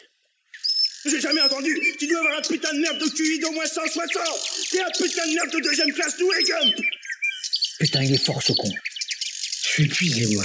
C'est horriblement fatigant d'être intelligent. Je ne sais pas, il faudra que j'essaye. Il y a pléthore de références dans ce jingle. Oui. Et euh, j'ai calé une petite, euh, une petite blagounette, mais je sais pas si elle est passée ou pas. Hmm, pas pour moi en tout cas. Non, vous n'êtes pas demandé pourquoi j'avais mis des petits bruits d'oiseaux en fond. Non. Non, alors, euh, c'est- moi, cuit. ça m'a perturbé. Oui, Ouais. Ah, cuit, cuit, oh là là. Cuit. Et le, le reporter animalier a trouvé. Eh oui. forcément, il y avait des Normal, oiseaux. euh, normal. Donc moi, je vais Mm. vous parler des tests de QI et effectivement du ce qu'on appelle le quotient intellectuel. Euh, donc déjà, pour vous, qu'est-ce que le QI? Des quotient chiffres, intellectuel. enfin des, des- un nombre. Non, Ouais. c'est ouais, c'est un, c'est un nombre où c'est censé euh, Représenter ton intelligence. Peut-être a pas de ton intelligence, Par mais tes capacités à- d'analyse. Euh, Mesurer ton intelligence. C'est logique, plutôt. non, aussi? C'est pas ça? Bah, vous avez tous Enfin, un, c'est un mé- vous c'est un avez tous- mélange. voilà, vous avez tous un petit peu de ça. Et c'est énormément Oh, si- de questions. Si t'as un certain chiffre, Ouais. t'es t'es plutôt un génie. Est-ce que est-ce qu'on peut pas considérer ça plutôt comme une mesure? C'est une mesure effectivement, mais bah, je vais vous dire de, de quoi et, euh, et ce, que ça, ce que ça veut dire. Euh, donc déjà, quotient, enfin, QI, vous l'avez bien dit, c'est quotient intellectuel. Quotient, pourquoi, on le verra juste après. Et c'est une façon, on va dire, d'évaluer le potentiel intellectuel d'une personne. Et qui dit valeur, dit échelle. Comme vous l'avez dit, vous avez sorti plein de mots-clés, c'est pas mal. En plus, mais qui sont triche. Donc je vais commencer par déjà la première intention des tests de QI, bah, c'était euh, c'était orienté vers les enfants. C'était une, euh, une échelle métrique de l'intelligence. Donc c'est le fruit de recherches de deux Français, Petit Cocorico, Ah, Cocorico. euh, Alfred Binet qui était psychologue et Théodore Simon euh, qui était médecin. Et en 1905, ils ont proposé une méthode qui permet de, enfin qui per- permettait pardon d'estimer le développement inte- intellectuel des enfants. T'as dit c'est c'est quand, excuse-moi? 1905. Ok. Donc c'est quand même pas tout jeune. Mm. Et en Ah, fait, son, utilité, c'était de permettre une prise en charge adaptée pour les enfants, voir s'ils avaient du retard ou de l'avance, et du coup, bah, leur proposer des méthodes de rattraper ce retard ou de leur de leur mettre euh, à portée du contenu qui allait permettre de- d'exploiter ce potentiel. Euh, donc il s'agissait de trouver une, une échelle standard euh, de ce que sont, sont censés savoir les enfants, sans pour autant se baser sur, euh, sans trop présumer, on va dire, de ce qu'on leur a appris. Donc euh, pour cela, ils ont ils posent une série de questions à des enfants de différents âges euh, en nombre suffisant pour déterminer des tendances. Donc c'est globalement, on va dire, un panel, quoi. Et à partir de là, ils ont déduit ce qu'on appelle le test Binet-Simon, donc qui est sorti, enfin, qu'ils ont proposé. Très en 1905. original. Oui, voilà. Bah, c'est la classe, c'est grave la classe. Mm. Euh, et ce test, en fait, ça permet de calculer un truc qu'on a, euh, enfin, quelque chose dont on a tous entendu parler, mais pas forcément avec des explications, c'est l'âge mental. Donc, pour calculer cet âge mental, en fait, euh, quand ils font passer le test à un enfant, ils lui posent toutes les questions auxquelles doit répondre un enfant de 3 ans. S'il répond bien à toutes les questions, il passe aux questions pour un enfant de 4 ans, ainsi de suite. Et l'âge à laquelle, euh, auquel l'enfant s'arrête, c'est son âge mental. Ah, je savais pas qu'on pouvait vraiment calculer l'âge mental de quelqu'un. Pour moi, c'est une blague, en fait, de Ouais. dire, ouais, j'ai un âge mental de que- 4 ans, mais Ouais, voilà. ça, c'était euh, au début du XXe siècle. Aujourd'hui aussi, on continue Non, à faire ça. non, Ah, Non, on le, on le fait- plus, Il y a mais on 800 pourrait le faire, c'est questions pour complètement savoir. Est-ce qu'on a déjà fait le test alcoolisé? Ça pourrait être intéressant. Attendez, j'ai 5 ans et demi d'âge mental quand je suis, Non, je suis bourré. C'est vraiment simple parce que les questions, là, j'en ai pas noté, je crois, mais c'est du style genre, est-ce que tu sais montrer ton nez, etc. Est-ce que tu sais reconnaître Ah un bah bourré, c'est pas sûr. Hein. Est-ce que tu sais recopier un carré et Nombre ainsi de bornes le sont Ah, devenus c'est comme ça. Est-ce que tu sais additionner de trucs ou comparer de valeurs et ainsi de suite. D'accord. Ah c'est ouais. pour voir si, Quel en est fait, le pour- gradient de. S'arrêter à additionner. et c'est pour voir voilà, si la personne, enfin où l'enfant s'arrête par rapport à un développement qui est standard entre guillemets. Ouais. Donc, encore une fois, ça veut pas dire qu'il est con machin, mais c'est que euh, c'est que Binet et Simon, oui ça, oui Binet Ouais. et Simon, ils ont remarqué que avec leur panel, les enfants avaient ces connaissances à ces, âges- à ces âges-là, et donc c'est simplement une échelle. Euh, donc un enfant de 6 ans peut avoir un âge mental de 9 ou de 4 ans ou de 6 ans tout simplement.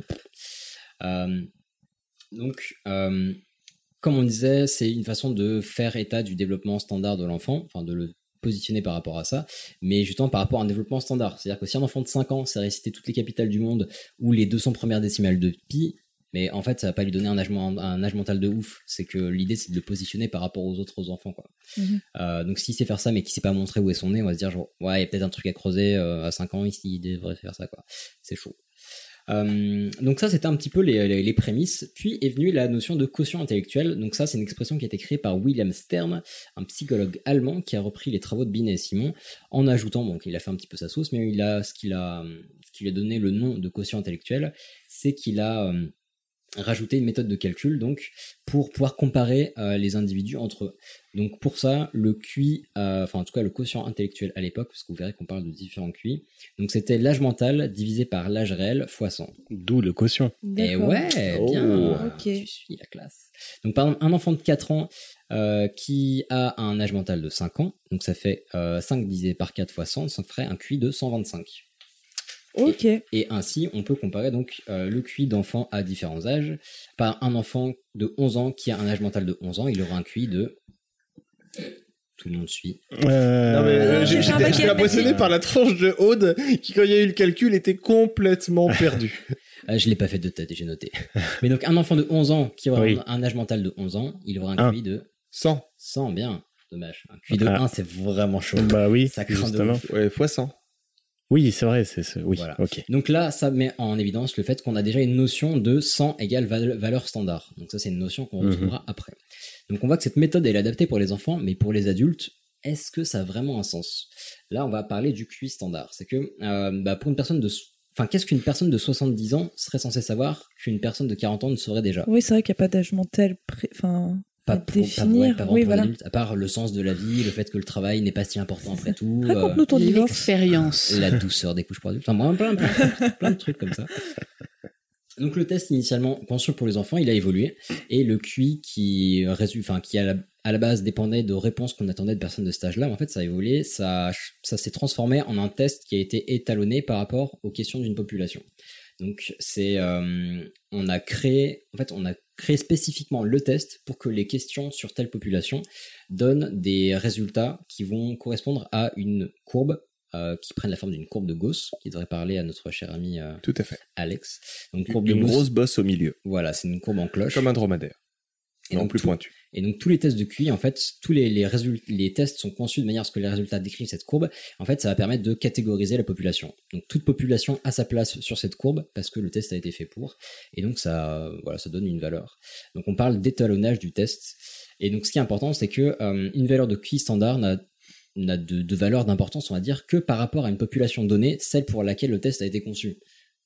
Donc si on prend, si on fait passer le test à, à une personne qui n'est pas prévue dans la population, mettons si on fait un test de, QI pour des personnes qui ont une vingtaine d'années et qu'on le fait passer à une personne qui a 80 ans, elle a, enfin son résultat n'aura aucun sens quoi. Ouais. Voilà, exactement. Donc les caractéristiques euh, de la courbe de répartition dépendent des tests parce qu'il existe plusieurs tests de QI et ça c'est aussi un point important qu'on verra après. Donc les caractéristiques de base ça va être médiane, moyenne, écart type, maximum, minimum. Les stats. Voilà, jusque-là, ça va. Euh, pour tous les tests, euh, en tout cas, j'ai pas trouvé de contre-exemple. euh, médiane égale moyenne, ça c'est à cause de la courbe de Gauss, mais égale 100. euh, c'est à la fois par esprit pratique parce que c'est facile d'avoir, enfin c'est assez graphique, et aussi en référence au QI créé par Stern où la moyenne était déjà à 100. Enfin, la moyenne ou la, la valeur standard était déjà à 100. Euh, que veut dire la médiane pour ceux qui n'ont pas forcément le, le- de, de, de souvenir de leur, de leur cours? C'est le milieu. Oui, voilà, globalement. Euh, en tout cas, mais le milieu par rapport à la population, ça veut dire que la valeur médiane, c'est, ça veut dire que 50% euh, ont plus de 100 et 50% ont moins de 100. Voilà, tout simplement. Et le QI moyen, bah, c'est égal à 100 parce que de fait, c'est le fonctionnement d'une courbe de Gauss. Euh, je vais prendre pour exemple le test de, ça va être l'enfer à prononcer, Wechsler. Je vais le dire comme ça, mais il y, a- il y a trop de. Ouais, non. Ok, Ichouchou nous fait du PNL. Donc en fait, Non, c'est loin d'être du PNL, mais c'est pas grave. Ouais, euh, ouais, je sais pas, je Ouais. pas. On, va, on, oublier cette, euh, cette citation. Je suis pas fier. Euh, donc le test de Wechsler, c'est un des, c'est parmi euh, les tests les plus utilisés en France. Il a sa caractéristique, c'est qu'il a un écart type de 15. Alors qu'est-ce que ça veut dire un écart type de 15 Ça permet, ça paraît très barbare comme ça, mais je vais vous le dire, c'est très facile. Écart type de 15, ça veut dire qu'il y a environ 70% de la population qui se situe à un écart type de la moyenne. Donc il y a 70% de la population qui a un QI entre 85 et 115. Et euh, il y a environ 95% de la population qui se situe à deux écarts types, donc 95% de la population qui a un QI entre 70 et 130. On a perdu Camille. Et Aude, je crois. Moi, ça fait l'idée- 10 minutes que je suis perdue.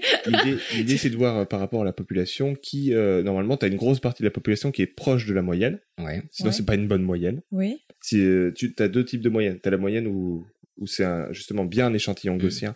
Et du coup, tu as plein de gens qui sont proches de la moyenne et un tout petit peu qui sont aux extrémités. D'accord. Ou alors, t'as que des très intelligents et des très cons, si jamais c'est le, le Ouais, quotient intellectuel, pour simplifier. hein. D'accord. Mais, et du coup, c'est une moyenne qui veut rien dire parce qu'il y aurait personne à la Oui. moyenne. Oui. Et là, et pas- justement, c'est pas ce cas-là. Là, justement, D'accord, plus, t- ok. plus t'es proche de la moyenne, plus il y a une forte population, et plus Ouais. tu t'écartes de la moyenne, plus il y a une faible population. Ok, d'accord. Oui. Voilà.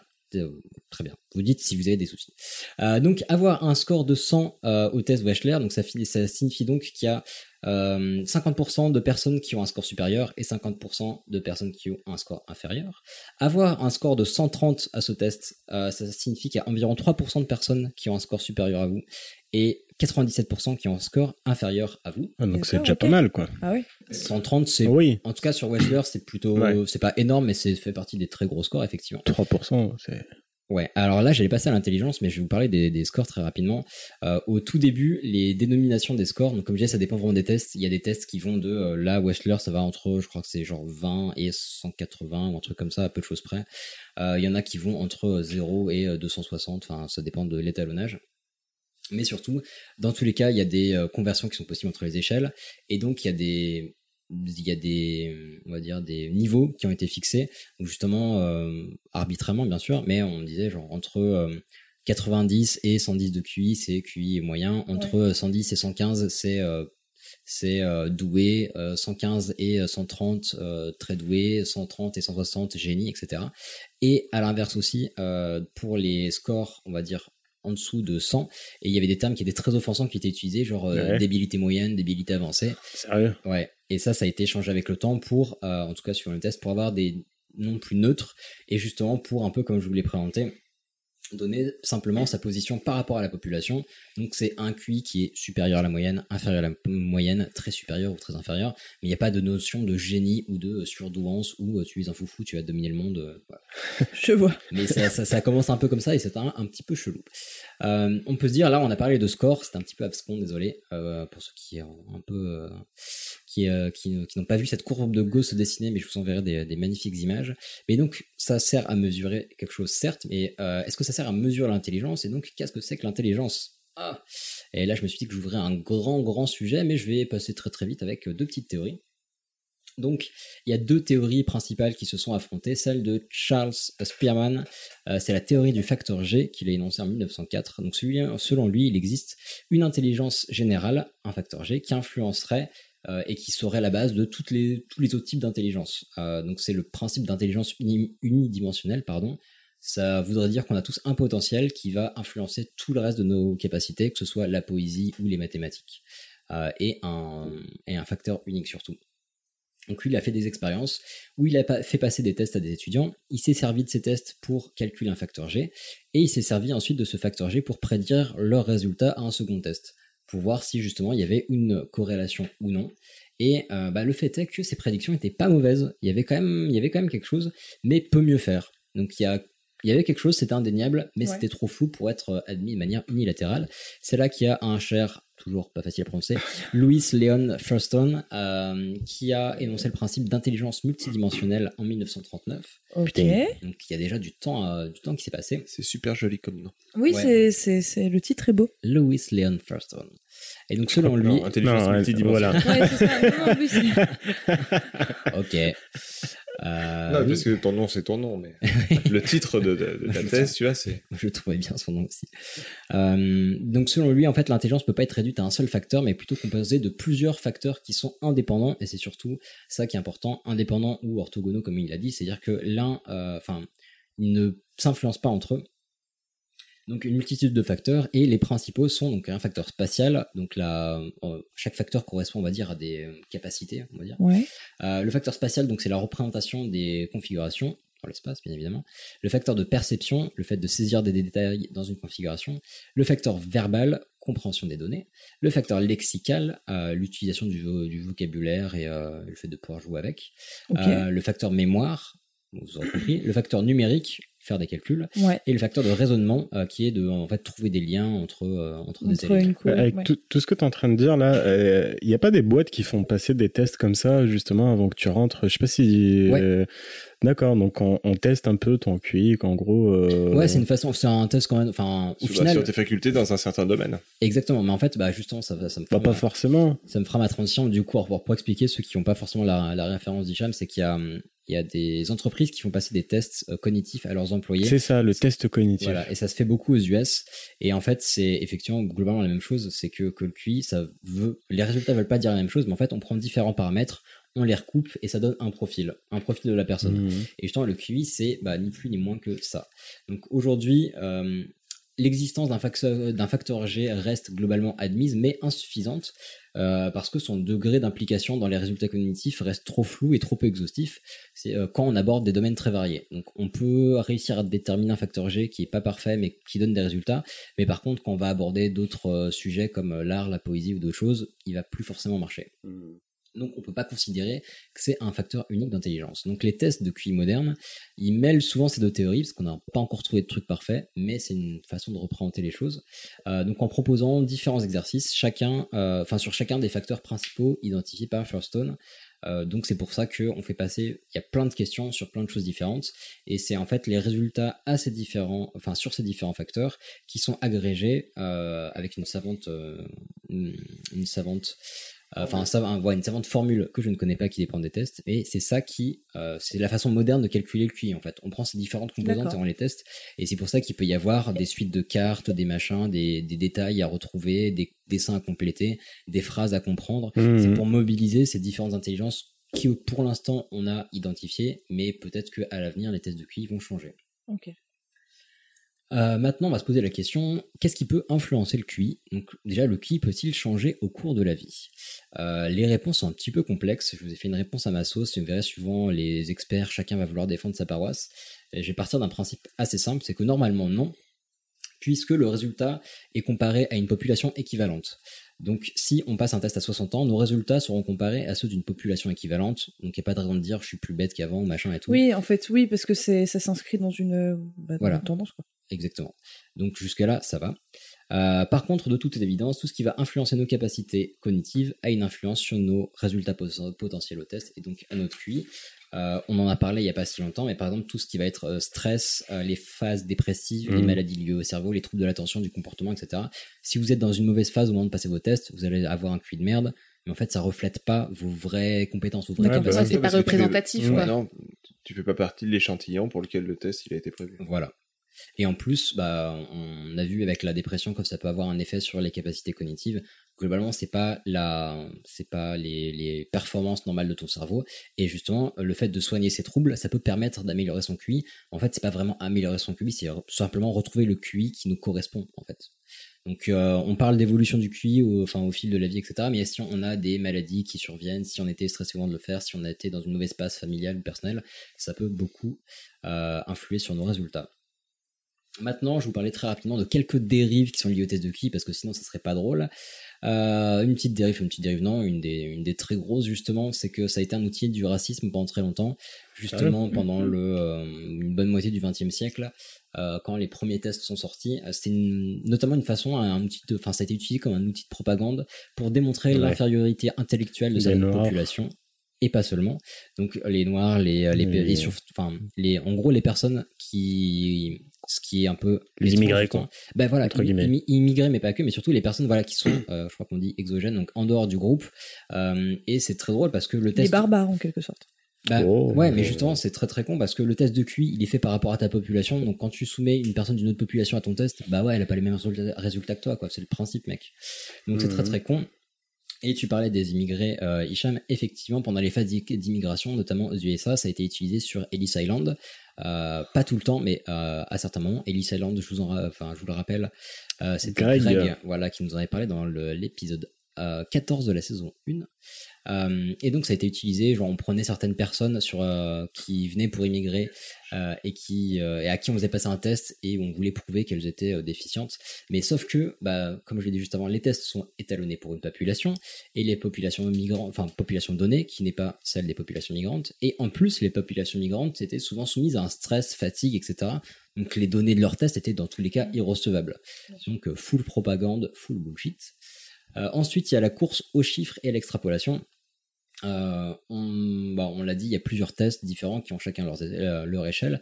Et donc un résultat, et en plus les populations sont différentes, donc un résultat de 100 au test de Wechsler en France euh, ne correspond pas au même résultat qu'à un test de 100 euh, au même test aux USA, parce que les populations d'étalonnage Ouais, sont potentiellement pareil. différentes. Mm. Il y a quelques tests qui sont, euh, on va dire, euh, qui sont qui s'étendent sur, euh, enfin, où leur population d'étalonnage euh, s'étend sur plusieurs pays, mais c'est pas le cas de tous. Il me semble que Wechsler en France c'est uniquement la population française.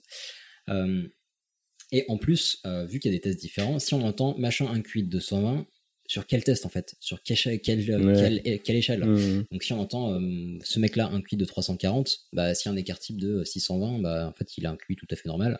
Euh, si c'est un écart type de 15, c'est pas possible. Euh, voilà, tout simplement. Euh, et de plus, euh, je relis. Oui, voilà, de plus, il y a un truc qui est super. Oui, je relisais mes notes. Euh, oui, il y a un truc qui est super intéressant, et on l'a évoqué tout à l'heure quand tu expliquais les principes de la courbe de Gauss, et en plus de l'étalonnage, c'est que euh, c'est les plus les résultats du test sont éloignés de la moyenne, moins la, moins la valeur est fiable en fait. Autant pour les forts QI que les bas QI, tout simplement parce que pendant l'étalonnage, vu que c'est des populations qui sont moins présentes, elles étaient moins présentes pour l'étalonnage, et donc bah, de fait, le- la- pas présentes du tout, quoi. voilà, et donc de fait, la mesure est moins fiable. Donc c'est euh, pour les QI très forts, mettons pour Wechsler 160, qui est énorme sur Wechsler. Euh, là, il peut y avoir une marge derrière de 20-30% parce que vraiment c'est un cas, enfin, genre il y en a un sur euh, 160, ça doit être 1 sur 50 000, je crois, ou Wow, bref, ou peut-être plus, je sais pas, j'ai plus exactement en euh, tête, mais c'est. ils, ils ont fait une série sur un mec qui avait un QI super élevé, euh, où c'est basé d'une histoire vraie, où le mec, quand il était gamin, il a hacké la NSA, non, la NASA, parce qu'il voulait avoir une, une blueprint de, de fusée pour mettre dans sa chambre. et, et du coup, le, le FBI a débarqué euh, chez lui. Et, euh, Ah oui, et ai après, et après ils l'ont engagé euh, pour parce que le mec, euh, le mec avait un super esprit d'analyse. Mais, Ah. euh, mais euh, Ah, j'ai entendu parler d'un gamin. ça s'appelle Scorpion la série, Scorpions. C'est une série ou une histoire vraie? C'est une série basée de l'histoire vraie d'un mec. On a- on n'a pas notre chroniqueur euh, cinéma qui peut te dire euh, oui, je connais, qui est a pas une- mauvaise. bah, Il y a une histoire vraie où il y a un gamin coréen, je crois, Numbers, euh, qui allait travailler à la NASA super tôt. Genre, il avait 8 ans, il était, euh, il est parti aux US faire des trucs de folie Oh, et il a travaillé à la NASA, je crois, jusqu'à 15 ans, un truc comme ça. Et euh, il a, Il a pris sa retraite. Ouais, non, en fait, ouais, il À 22 ans, hein, normal. Bah, pas sa retraite, mais en fait, il est rentré chez lui parce qu'il en avait marre de cette vie euh, ultra, ultra dense et parce que mec, il, Puis à à 17 ans, t'as autre chose à foutre. c'était un, c'était un génie de ouf. Euh, et du coup, bah, je vais euh, conclure rapidement. S'il y a eu quelques dérives aussi qui sont très sympathiques, genre des banques de sperme de gros QI. Oh, sympa. Ouais. Euh, Dieu, quelle horreur. Euh, Aux- si tu veux un gamin avec un. QI de 160 Oh non. Attends, je vais te sortir Ouais, ça. non, je vous passe les détails, mais en gros, le- la banque de sperme s'engageait à ne mettre euh, à disposition que des spermes issus de personnes qui avaient un QI élevé, qui avaient fourni la preuve. Donc, euh, début d'eugénisme, ça fait plaisir. Absolument. Ah. Conclusion très rapide sur ce petit sujet, c'est que avoir un test élevé, enfin un résultat élevé pour un test de QI ne veut pas forcément dire être intelligent ou être un génie. Ça simplifie uniquement qu'on a des prédispositions pour les exercices qui sont mis en œuvre dans ces tests. Donc les tests de QI ne couvrent pas tous les types d'intelligence et l'existence d'un facteur G unique et fiable et bien défini n'a pas encore été démontrée. Donc, encore une fois, c'est pas parce qu'on est un fort, un score de QI très fort qu'on sera même bon à l'école. On aura peut-être d'autres soucis. Mmh. Euh, c'est pas parce qu'on en a un score plus faible qu'on sera pas un génie dans autre chose, dans la musique, dans autre chose. Et c'est pas non plus pour ça que euh, être excellent en maths peut pas donner de bonnes capacités en musique, Mm. parce qu'il peut y avoir une corrélation, mais ça n'a pas encore été bien prouvé. Ou sur le social. Exactement. Merci beaucoup. C'était cool. Ouais, Très appris intéressant. plein de trucs. Merci, ça me fait plaisir. J'ai appris bah, plein de trucs aussi en fait. t'as- T'as fait un test de ton QI à toi? Euh, alors pour si vous voulez apprendre quelque chose, j'en ai fait un plus jeune, un vrai, parce Ouais. que j'ai sauté, sauté une classe donc on en a fait passer un, dont je n'ai aucun souvenir. Voilà. Mais je sais que j'en ai c'était passé. pas un. plus traumatisant que ça comme test. Ça. Non non, mais en plus c'est enfin Ouais, pourrait- tu pourrais t'en rappeler longtemps du chiffre ou pas du tout. ou- Euh, si le chiffre en l'occurrence je m'en souviens, mais Ouais. le test qui s'est passé, mais en plus c'était, enfin c'est vraiment, il y a différents tests adaptés à différents âges, donc c'est vraiment séparé. Genre un test qu'on fait passer à un adulte, c'est pas du tout le même qu'on fait passer à un Ouais. enfant, et euh, donc c'est oui c'est complètement, euh, complètement di- différent et adapté à ça, quoi. Et aussi des tests de QI qu'on va faire passer à des enfants, un peu sur le principe de l'âge mental, où c'est pour voir où il en est, et l'idée c'est de pouvoir l'accompagner pour adapter, enfin le, lui permettre de suivre après une scolarité euh, adaptée, etc. Donc jouer sur son attention, sur plein de trucs. Donc, donc c'est en fait super chouette. Enfin moi je voyais ça comme quelque chose de vachement machiavélique à la base, et je me rends compte que ça partait d'une d'une base super euh, bienveillante. Donc ça m'a un peu rassuré. Voilà. sur ce, ne pas se donc pas. Ah, Le Magnifique subject de Ichouchou. Si je dis qu'il est mort, ça ne veut pas forcément dire qu'il est mort. Ce drôle d'animal qui creuse et que vous appelez la taupe. Vous défendez bien l'animal. Je ne crains ni la douleur ni la mort. Oh bah nous on nous a même dit que vous étiez mort, alors... Attends, donc tu fais un sujet sur la mort Non. Justement, les taupes. Presque. Blaireau Euh, Non, comme vous l'avez dit, bah du coup c'est le, le sujet, la chronique animalière est de retour euh, parmi nous. faisait Ça faisait longtemps. très très Oui. longtemps d'ailleurs. ouais.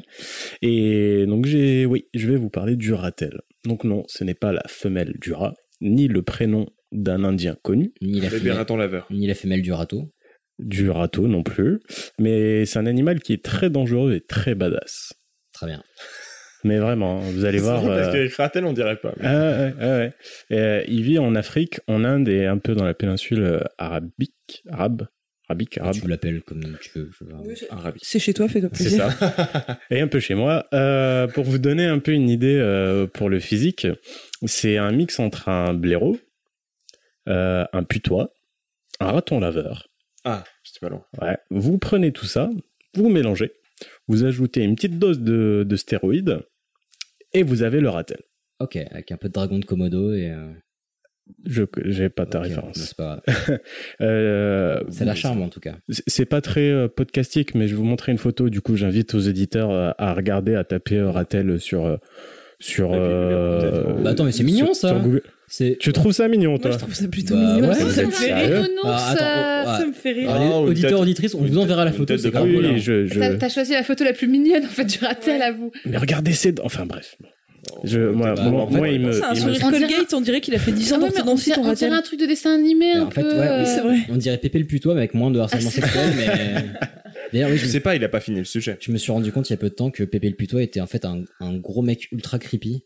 Je sais pas si vous vous souvenez du dessin animé, Bah c'est oui. horrible. Bah oui, c'est un harceleur. ouais, c'est du viol de ouf. Bah, quoi. carrément. Ouais, oh, my chérie. Ah, c'est pour, ça- pour qu'on le met pour éduquer les jeunes filles à rembarrer les pépés le putois. Ah ouais, bah putain, ouais, voilà, c'est ça. Pardon, du coup, je t'interromps. Oui, il y a pas de souci. Donc je disais, donc ça ressemblait un peu à, un- un blaireau, mais la différence avec lui, c'est que bah il est beaucoup moins rapide, et mais il est plus endurant. C'est un peu comme la belette. Euh, ça y est, ça commence les petits les petits Non, mais tu dis l'ultra badass, c'est un peu comme la belette, tu vois. Ça. Non mais attends, attends, après, après tu vas voir, tu vas voir. Donc il est très endurant, il peut parcourir jusqu'à 32 km en une nuit. Euh, et sauf que la différence entre le, le ratel et la belette, justement, c'est que le ratel pèse 16 kilos et la belette 250 grammes. Ouais, ça. Ouais, non, c'est pas Voilà. différence. 16 kilos, mais attends, ça fait quelle taille un Ça, ratel ça mesure 60 cm de long et 25 cm de haut. La Ah, cette fois-ci, tu t'es, tu t'es renseigné sur le. Oui, j'ai bien utilisé les bonnes la, conversions. la photo que tu nous as montrée, on voyait que sa petite tête mignonne, on voyait Oui. pas l'état de Attends, la bête. j'ai l'impression qu'on a un Bigfoot Gate again. Je prends mes doigts pour mesurer. 1, 2, 3, c'est à peu près 60. Footgate. Et là, attends, il fait ça sur ça, et tu me dis que ça, ça fait 60 kilos Ouais. 16. 16 kilos. 16, ah pardon, autant pour Ouais, moi. mais même, c'est très bien. c'est 60 kilos l'autre, non, C'est 16. déjà une belle Ouais. bête. Un hein. beau knacky ball. C'est dense. Ah ouais, non, non, franchement, Oui, enfin, c'est pas un épagnol breton C'est- non plus, quoi. Vous allez voir. Vous allez voir, quand je vais vous raconter sa vie et tout, vous allez moins faire les malins. Euh, donc, comme le putois, il est tout noir et il est blanc au-dessus des yeux jusqu'à sa queue. Mhm. Il a des griffes de 3,81 cm. Voilà. Précis. Bah oui, attends, Et c'était selon le mâle et la femelle ont la même taille de griffe ou- Non, enfin, les griffes, je sais pas, mais bien sûr, pour le, le- le- la taille et le poids, c'est un tout ça, petit peu ça, moins. ça varie un peu. Moi, je vous ai donné euh, le maxi euh, Ratel. Mm. Euh, le Ratel best-of. Euh, et en fait, donc les, les 3,8 cm là, euh, à titre de comparaison, le, les ongles d'un ours noir sont quasiment la même chose. C'est à peu près la même taille. Très ça bien. peut aller jusqu'à 5 cm. C'est rigolo que, Mais- t'appelles ça ongle pour un ours noir. Oui, enfin, euh, les, ratel. griffes, plutôt. Les griffes. Les griffes. Je sens Ça- qu'il y a un parti pris de ta part pour le ratel. Oh là là, cet ours m'a mis un coup d'ongle. non, mais c'est un coup de cœur, même si c'est Mais j'avoue, attends, c'est et donc ça a la même longueur, et, et- sauf que ça pèse 10 à 40 fois moins lourd, euh, plus Oh léger qu'un ours quand même. C'est, non, franchement, c'est- hallucinant. Mais pourquoi il y a des griffes comme ça C'est pour creuser? Parce que justement, ces griffes lui permettent de creuser assez rapidement euh, sous terre et pour grimper sur les arbres aussi. Et parce qu'il se nourrit des insectes et des souris qui sont, qui Ah sont oui, sous la donc, terre. donc un prédateur. euh, C'est pas fini. Alors justement, en parlant de ça, euh, c'est assez drôle quand tu le vois, quand tu le vois. Là, je commence soft, hein. Ah. Bah, on voit. Ah non, mais tu remarqueras que tu nous tiens depuis le début. Bah, bien sûr, Ah, justement, j'ai j'ai fait un plan et tout. euh. Tu veux dire que t'as écrit ton sujet? Oui. Euh, donc, euh, donc, en parlant de ça, là, des animaux et tout, c'est assez drôle de le voir chercher sa bouffe sous, le- sous la terre parce qu'il commence à, à creuser, ce qu'il sait pas exactement où il creuse. Donc, il creuse un peu au pif. Après, Il voit pas bien? Si, si, il voit bien, mais il- c'est sous terre. Ouais. Donc, à moins qu'il ait des rayons. euh, Tu sais, c'est un peu comme quand Non, tu non, mets la main dans le paquet de céréales sans savoir avoir où est la surprise. D'accord. Il faut que tu- Mais s'il avait des moustaches, il pourrait essayer de Sauf que, non, sauf que lui, du coup, il creuse. Pour tous les jeunes, en fait. Il creuse et il souffle dans la terre Mhm. pour faire peur aux bestioles. Mhm. Et puis, il les entend. Il les entend. Mais s'il leur fait peur, elle se tire. C'est con. Mais non, bah justement, elle commence à bouger et il sait par où Ah, creuser. Du coup, il court, il va creuser là-bas et il chasse et il bouffe sa petite souris. Je rêve de voir ton historique National Geographic. Tellement bien. En anglais, le ratel s'appelle Honey Badger, qui veut dire blaireau de miel.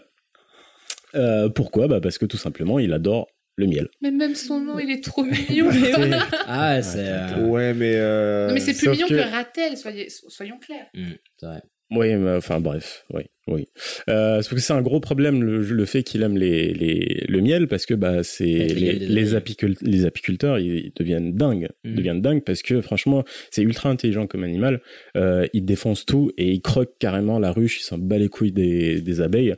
Euh, Je- hein S'il bouffe des insectes, il s'en fout, il les mange. oui, mais sauf que les abeilles ça pique. Bah, du coup, là, je vois Ouais, pas le côté intelligence, tu vois, de croquer dans, Mais parce que justement ils sont fous. croquer dans une Ils s'en ruche. fout parce qu'il a une peau qui est ultra épaisse et ultra euh, rigide et les abeilles ont du mal. euh, c'est pas encore le niveau intelligent là. J'arrive le QI, c'est après. Euh, il a une, une peau super épaisse et du coup bah Qui les abeilles Ah pas ouais. forcément mais qui elles ont du mal donc c'est pas toutes les abeilles qui piquent Euh, mais même si elles piquent ils s'en foutent royalement ils ont déjà retrouvé euh, un tu veux que je l'appelle honey badger? Non, mais non, c'est Avec- l'accent, c'est cool. mais- mais t'as un, un honey badger qui, euh, qui, qui, qui était vivant et avec 300 piqûres d'abeilles. Oh et était toujours en train de bouffer son. Quand, tu vois la taille euh, Je vous rappelle que j'ai dit au début du sujet que c'est un animal Zombie. zombie. Hein. Ah ouais, Donc euh, gardez pas ça en tête. Ah ouais. un animal zombie, ok. Animal zombie. Euh, donc ouais, ils sont ils sont bat les couilles complètement des abeilles. Euh, on a même l'impression que le, le venin, tout ce qui Le renforce. euh, non, c'est de l'assaisonnement pour lui. Non. Ouais. Attends, on a l'impression, genre c'est une blague ou pour de vrai Non, non, je suis vraiment Ah, sérieux. Je suis vraiment sérieux.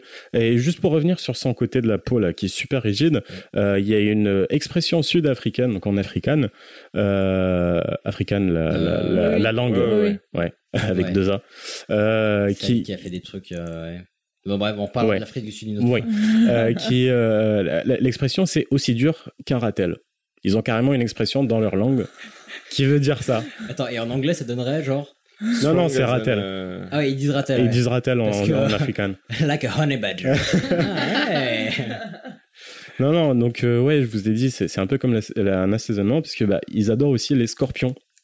Et surtout, Ok, ça part en couille. ouais, ça commence, justement, là, je, je- je ramène le, le truc pour aller plus en couille. Euh, ils adorent les scorpions et surtout les, les serpents. Et il y a un truc qui, qui fascine les scientifiques, ça reste un mystère.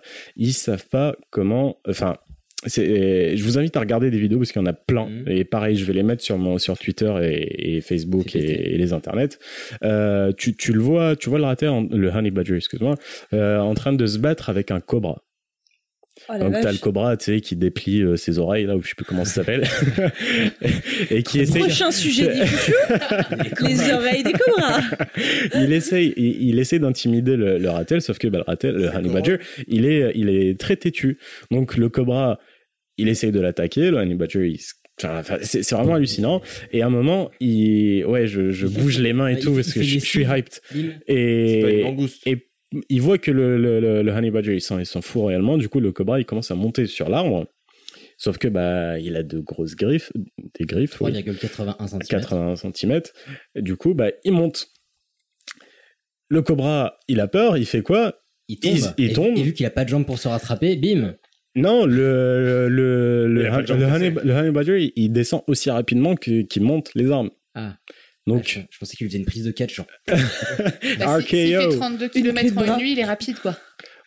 il est très endurant, mais pas rapide. D'accord. Euh, et du coup, bah, il n'arrive pas à s'enfuir. Il commence à attaquer le Honey Badger. Honey Badger, il se prend, une- il, il se fait mordre par, euh, par le, le, le cobra à la lèvre. Donc, cobra, je vous rappelle, c'est un animal euh, très Venimeux. dangereux. Très venimeux, grandes oreilles. Venimeux de Venimeux. Ah, bien. Oh putain. il Venimeux, est c'est pour les champignons. Et donc, il se fait, il se fait mordre sur la lèvre. Le Honey Badger, il s'en fout. Il le bouffe quand même. Il arrive à le bouffer. Mhm. Et là, tu le vois en train de. Enfin, il tombe. Tu dis, merde, le pauvre, pauvre petit euh, Honey Badger, il est mort. Se fait la sieste. Il fait une sieste d'une heure. Je vous jure. Il fait une. Bon, la vidéo, elle dure pas une heure de lui en train de dormir. Mais vous, euh, une heure après. Tu occupes Il y avait il y a, il y a un petit message. Une heure- plus tard. Une heure après, tu vois Honey Badger qui se lève, qui continue à bouffer son cobra. Ah, en fait, c'est juste pris un shoot de poison et après, genre. Il est en, en gros, enfin, la sieste, c'est le coma. Il tombe dans le coma pendant, pendant une heure. Sympa la sieste. Précise, précise. Ah, je il- que c'était un truc digestif. que Non, non, ouais, non. ouais. Il, une tombe, petite sieste à la maison il tombe euh, dans le coma pendant une heure. Et ça reste un mystère pour les scientifiques. Ils savent pas comment ça se passe, mais il arrive quand même à le. Putain, c'est ouf. Et, et à ce qui paraît, euh, le quart de leur diète est constitué de venin. C'est ouf. C'est incroyable. Mais le mec, énorme. il mérite son repas, quoi. Mais oui, euh, oui, oui. Et puis il a peur de rien. mais ça, ça vit longtemps? Ça vit euh, à minimum une vingtaine d'années. Minimum. Et ouais, tant que, tu, peux, tu, peux tant pas, que le- tu peux pas le tuer avant. Impossible. Ah non, non, mais enfin, quand je dis minimum, c'est une moyenne, quoi. Ouais. Ça me donne Euh, une idée pour nos échanges de traditionnels de cadeaux de Noël. euh. Ah non, tu te calmes. tout de suite. Déjà, le poisson rouge, j'étais pas d'accord. Et Euh, euh, Honey Badger. donc, Honey Badger. le Honey Badger, c'est un peu aussi comme le putois, comme je disais au début. Il sort un fluide de son anus ultra puant pour éloigner les péda- prédateurs, les prédateurs, les prédateurs. Le pédophile. Et ça peut être senti jusqu'à 40 mètres de long. Enfin, de, de jusqu'à 40 mètres. C'est, c'est, c'est, C'est énorme. C'est énorme, 40 mètres. Et le, pire dans tout ça, ce que je disais, c'est que c'est l'animal de qui qui a le plus rien à foutre de tous les autres animaux. Il y a une autre vidéo que pareil, je vais ajouter euh, sur sur les internets, euh, qui montre le ratel qui est en train de se faire approcher par trois ou quatre hyènes. Euh, et n'importe quel autre animal, il aurait eu les jetons, il aurait essayé de s'enfuir. Et ben t'as le ratel qui s'en balèque et il commence à grogner.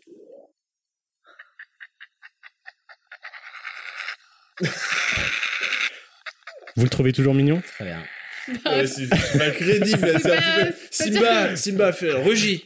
Donc il grogne et, et puis et puis il- On dirait un et, et puis et puis il, il Eh, se jette sur eux. Toi, t'as discuté avec Sébastien Lébus, c'est ça? Il t'a dit ses sources. Non, je vous jure, je vous jure, mais c'est c'est hallucinant. J'ai j'ai regardé 4-5 reportages sur lui.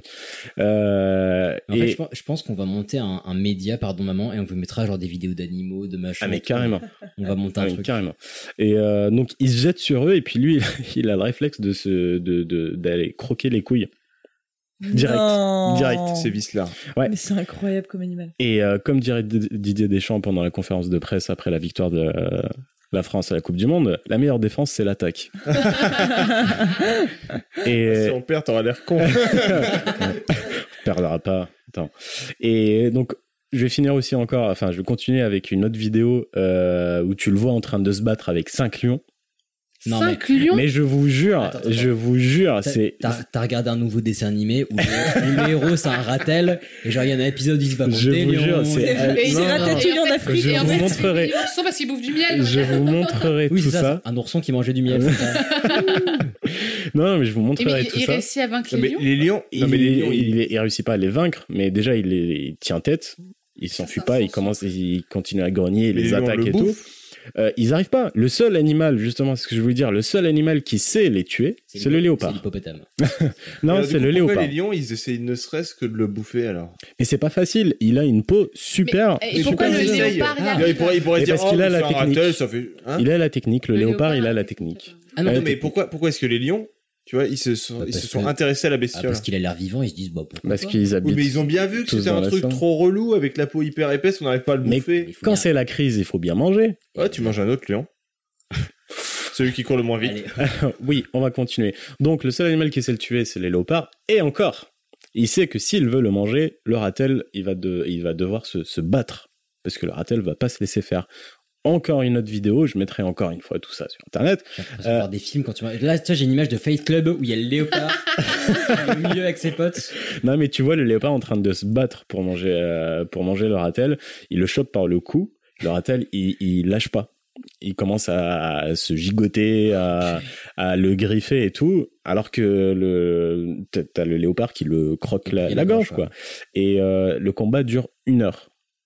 Ah ouais, il Pendant tient une heure, une il le tient pendant une heure. Et le Ah, c'est- et tu vois le léopard, il est amoché Hmm. parce que bah, le, le ratel, Ah ouais, il faut il griffe. le bouffer. Mais quoi. vraiment, hein. Pendant qu'il y a rien dans le frigo. Et surtout, Et- il doit avoir une mâchoire de ouf. Ah oui, oui, il, a- il doit pas avoir de crampes. Et à un moment, euh, tu vois le corps sans vie du, du honey badger.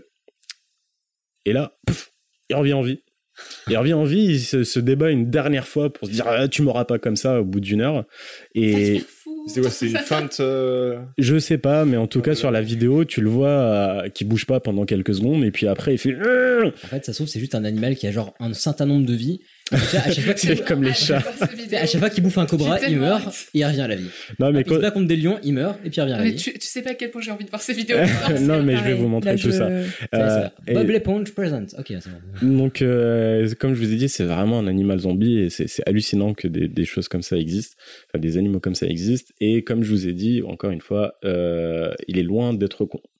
Il y a, il y a un type qui a une sorte de zoo chez lui avec euh, des animaux dangereux pour protéger euh, à la fois les animaux et les habitants surtout.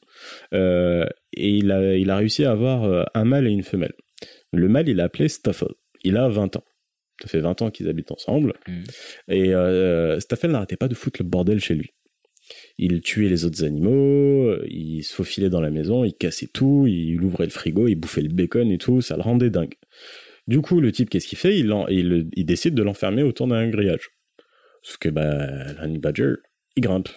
Il a réussi à s'enfuir. Non, mais là, c'est le maître qui est con. hein. Enfin, Oui, ça c'est vrai. Enfin, Après, un du animal coup, creuse, t'es du coup qu'est-ce qu'il fait? déjà. Du coup, qu'est-ce qu'il fait? Il met un toit et avec une porte avec deux loquets. Il arrive quand même à ouvrir la porte. Il a c'est intelligent cette connerie. Mais oui. C'est crocheter les serrures. il, il construit. un truc. Et là, euh, c'était drôle dans le reportage. Le reportage, il disait qu'il avait construit euh, l'Alcatraz des ratels avec un mur de 3 mètres de haut euh, et puis de euh, autour. non non mais le château-. Euh, mais il a laissé quand même euh, à l'intérieur euh, des, des bouts de bois, des, des, des cailloux et tout pour euh, pour que ça soit un peu un milieu naturel. D'ailleurs, les, cro- les, sale. là, je Sauf pensais que- les crocos, peut pas le. Non mais non. Ah, l'espèce humaine. Ça, ça- mec, il l'a enfermé, puis il lui a donné quatre jouets. Vas-y, fais comme chez toi. Sauf que bah, qu'il Honey qu'est-ce qu'il fait? Bah, Il a pris les cailloux, il les a entassés dans un coin, et hop, il a sauté. Eh, pas mal. Et c'est- en, en regardant ça, c'était vraiment, j'avais l'impression de que le, le Honey Badger, il jouait à l'escape game avec euh, avec son proprio, tu vois. Euh, Gagné. C'est ça. Du coup, il en a eu marre le son son le type là. Il qu'est-ce qu'il fait? Il retire les cailloux. Honey Badger, qu'est-ce qu'il fait? Il il y avait de l'eau mouillée. Il roule une grosse boule de boue. Non. Il le Tu met. blagues. Mais je te jure, il le Oh met. la vache. Oui, enfin la, la terre. Il fait un petit tas. Hop. Il a réussi à, à bouger. Du coup, bah, il aplatit la terre. Non, mais le mec, il a juste enfermé son gamin. et il veut pas, il veut le dire. non, non, non, mais le pire, c'est que dans, dans le reportage, tu le vois en train de faire tout ça. Tu le vois en train de faire tout ça. Il fait péter les liens. Il aplatit la terre, qu'est-ce qu'il fait? Bah, Il prend des branches, il le met à 45 degrés, il arrive à, à grimper. C'est tellement et- vrai que tu l'as vu et et ça, ça le rendait dingue, du coup, bah, dès que tu laissais le moins de petits trucs, tu le vois en train de... Enfin, il y avait un râteau, il le prend, il le fait- il l'escalade aussi, il y avait un pneu, il le tourne, et c'est c'est hallucinant. Et le, le, le propriétaire, il en a eu marre, qu'est-ce qu'il fait? Bah, Il a mis un câble électrique euh, autour de, de, du truc. Comme ça, il est sûr que ça va pas bouger. Et je vais finir euh, avec euh, la fin non, d'un- Première. un article qui m'a fait lire euh, sur euh, Mademoiselle, je crois, un truc comme ça, qui parlait du Honey Badger, euh, qui disait Si cette présentation vous a séduit, sachez qu'à condition de le recueillir dès sa naissance, de porter une combina- combinaison de cosmonaute, d'avoir le goût du risque, de savoir cuisiner le cobra, d'adorer les morsures et de détester les enfants et votre concierge, vous pouvez adopter un ratel de compagnie, ou le ratel peut vous adopter. Question de point de vue. Suis totalement d'accord avec ta conclusion et la conclusion de la personne qui a écrit l'article, du coup, parce que le, genre, le maître qui se fait victimiser par son ratel, non, non, c'est le ratel qui possède le maître, en fait. hein, ça Bah oui, voir. carrément, Ouais, carrément. C'est là, c'est- hallucinant. Moi, j'aurais lâché l'affaire, Ouais. quoi. J'aurais laissé mon ratel, euh, voilà. Bah, fais ta vie, Ratel. En fait, ce qu'il n'y aurait pas eu 12 essais. ratel- Vis ta vie, petit Ratel. C'est ça, à ta limite, je l'aurais filé, je sais pas, t'as genre 2-3 deux, trois billets, 2-3 bouquins qui puissent s'éduquer ça. un peu, et puis genre va, Je vogue à la inscrit ville. à la Sorbonne. C'est en mode la- Oui, c'est ça. Fais ta vie. Le puis- monde. Reviens ton doctorat en poche. Ah bah surtout, alors, du coup, c'est une super conclusion et euh, fait vraiment péter les liens parce que je pense que Carrément, c'est t'inquiète pas. J'ai tout, tout noté. Euh, du coup, nous, on va mettre fin à cette magnifique discussion. Yes. On va retourner Ce- vers la ce sauna, Ouais. cette Ouais. étuve. Ça faisait longtemps que j'étais pas dans un J'ai sauna. j'ai la buée devant mes, mes, Moi aussi. mes Tes lunettes. Mes lunettes. Ah bah, c'était un plaisir de partager ce moment avec vous. Les sujets étaient bien chouettes. Euh, c'était Yes. un plaisir de vous Ouais. recevoir, C'est Alex. un super plaisir Bah, de nous revenir. aussi, on s'est bien amusés. Euh, et puis bah comme d'habitude, euh, bah écoutez, nous on se retrouve dans deux semaines pour un nouvel épisode. On vous remercie pour euh, bah, pour tous vos likes, partages, commentaires, etc. Oui. On a eu de nouvelles étoiles sur iTunes et ça nous fait trop plaisir. Si vous avez un iPhone, un iPad ou un compte iTunes, vous pouvez nous donner 5 étoiles. Ah, ça nous fera très plaisir et ça nous permettra de bah, donner de la visibilité au podcast, ce qui est toujours cool. Euh, on vous rappelle qu'on est aussi sur Deezer, Spotify et d'autres plateformes Tout est quanti. podcastiques. Euh, et puis euh, bah voilà, si vous avez des petits mots, des propositions de sujets qu'on a N'hésitez pas. Ah oui, envoyez Ouais. des Je trouve qu'on parle pas beaucoup sur Twitter. Ah. Parlez-nous, parlez-nous. je me sens seul. Mais on, on a eu Cham des, a besoin de communiquer. Envoyez-nous des selfies de vos nains de jardin ou de vos vacances. on a eu des sujets proposés cette semaine par FX par exemple. On a des nouvelles invités qui se sont profilés, donc on vous prépare des trucs euh, très sympas. Mais voilà, n'hésitez pas à proposer parce que nous on est toujours chaud pour de nouveaux sujets. Là, vous voyez bien que c'est un sujet qui est proposé par une auditrice et qu'on est euh, bah, toujours motivé à découvrir. Je des salue, choses que je remercie. Quand on vous présente un sujet, ça nous permet aussi de découvrir des trucs. Euh, et puis voilà, bah, d'ici là, nous, on, on vous embrasse, on vous fait plein de bisous, on vous souhaite euh, le meilleur. Et descend bien. à la fraîcheur. Prenez soin de vous, prenez soin les uns des Bisous. autres. Bisous. Salut. Ciao. Maintenant, qu'est-ce qu'on fout?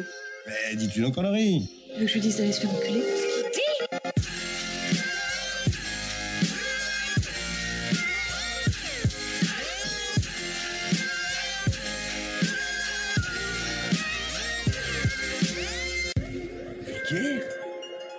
Ça vulgaire.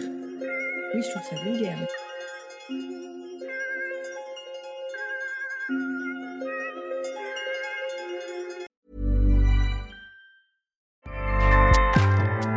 ACAST powers the world's best podcasts. Here's a show that we recommend. Hi, I'm Jesse Cruikshank. Jesse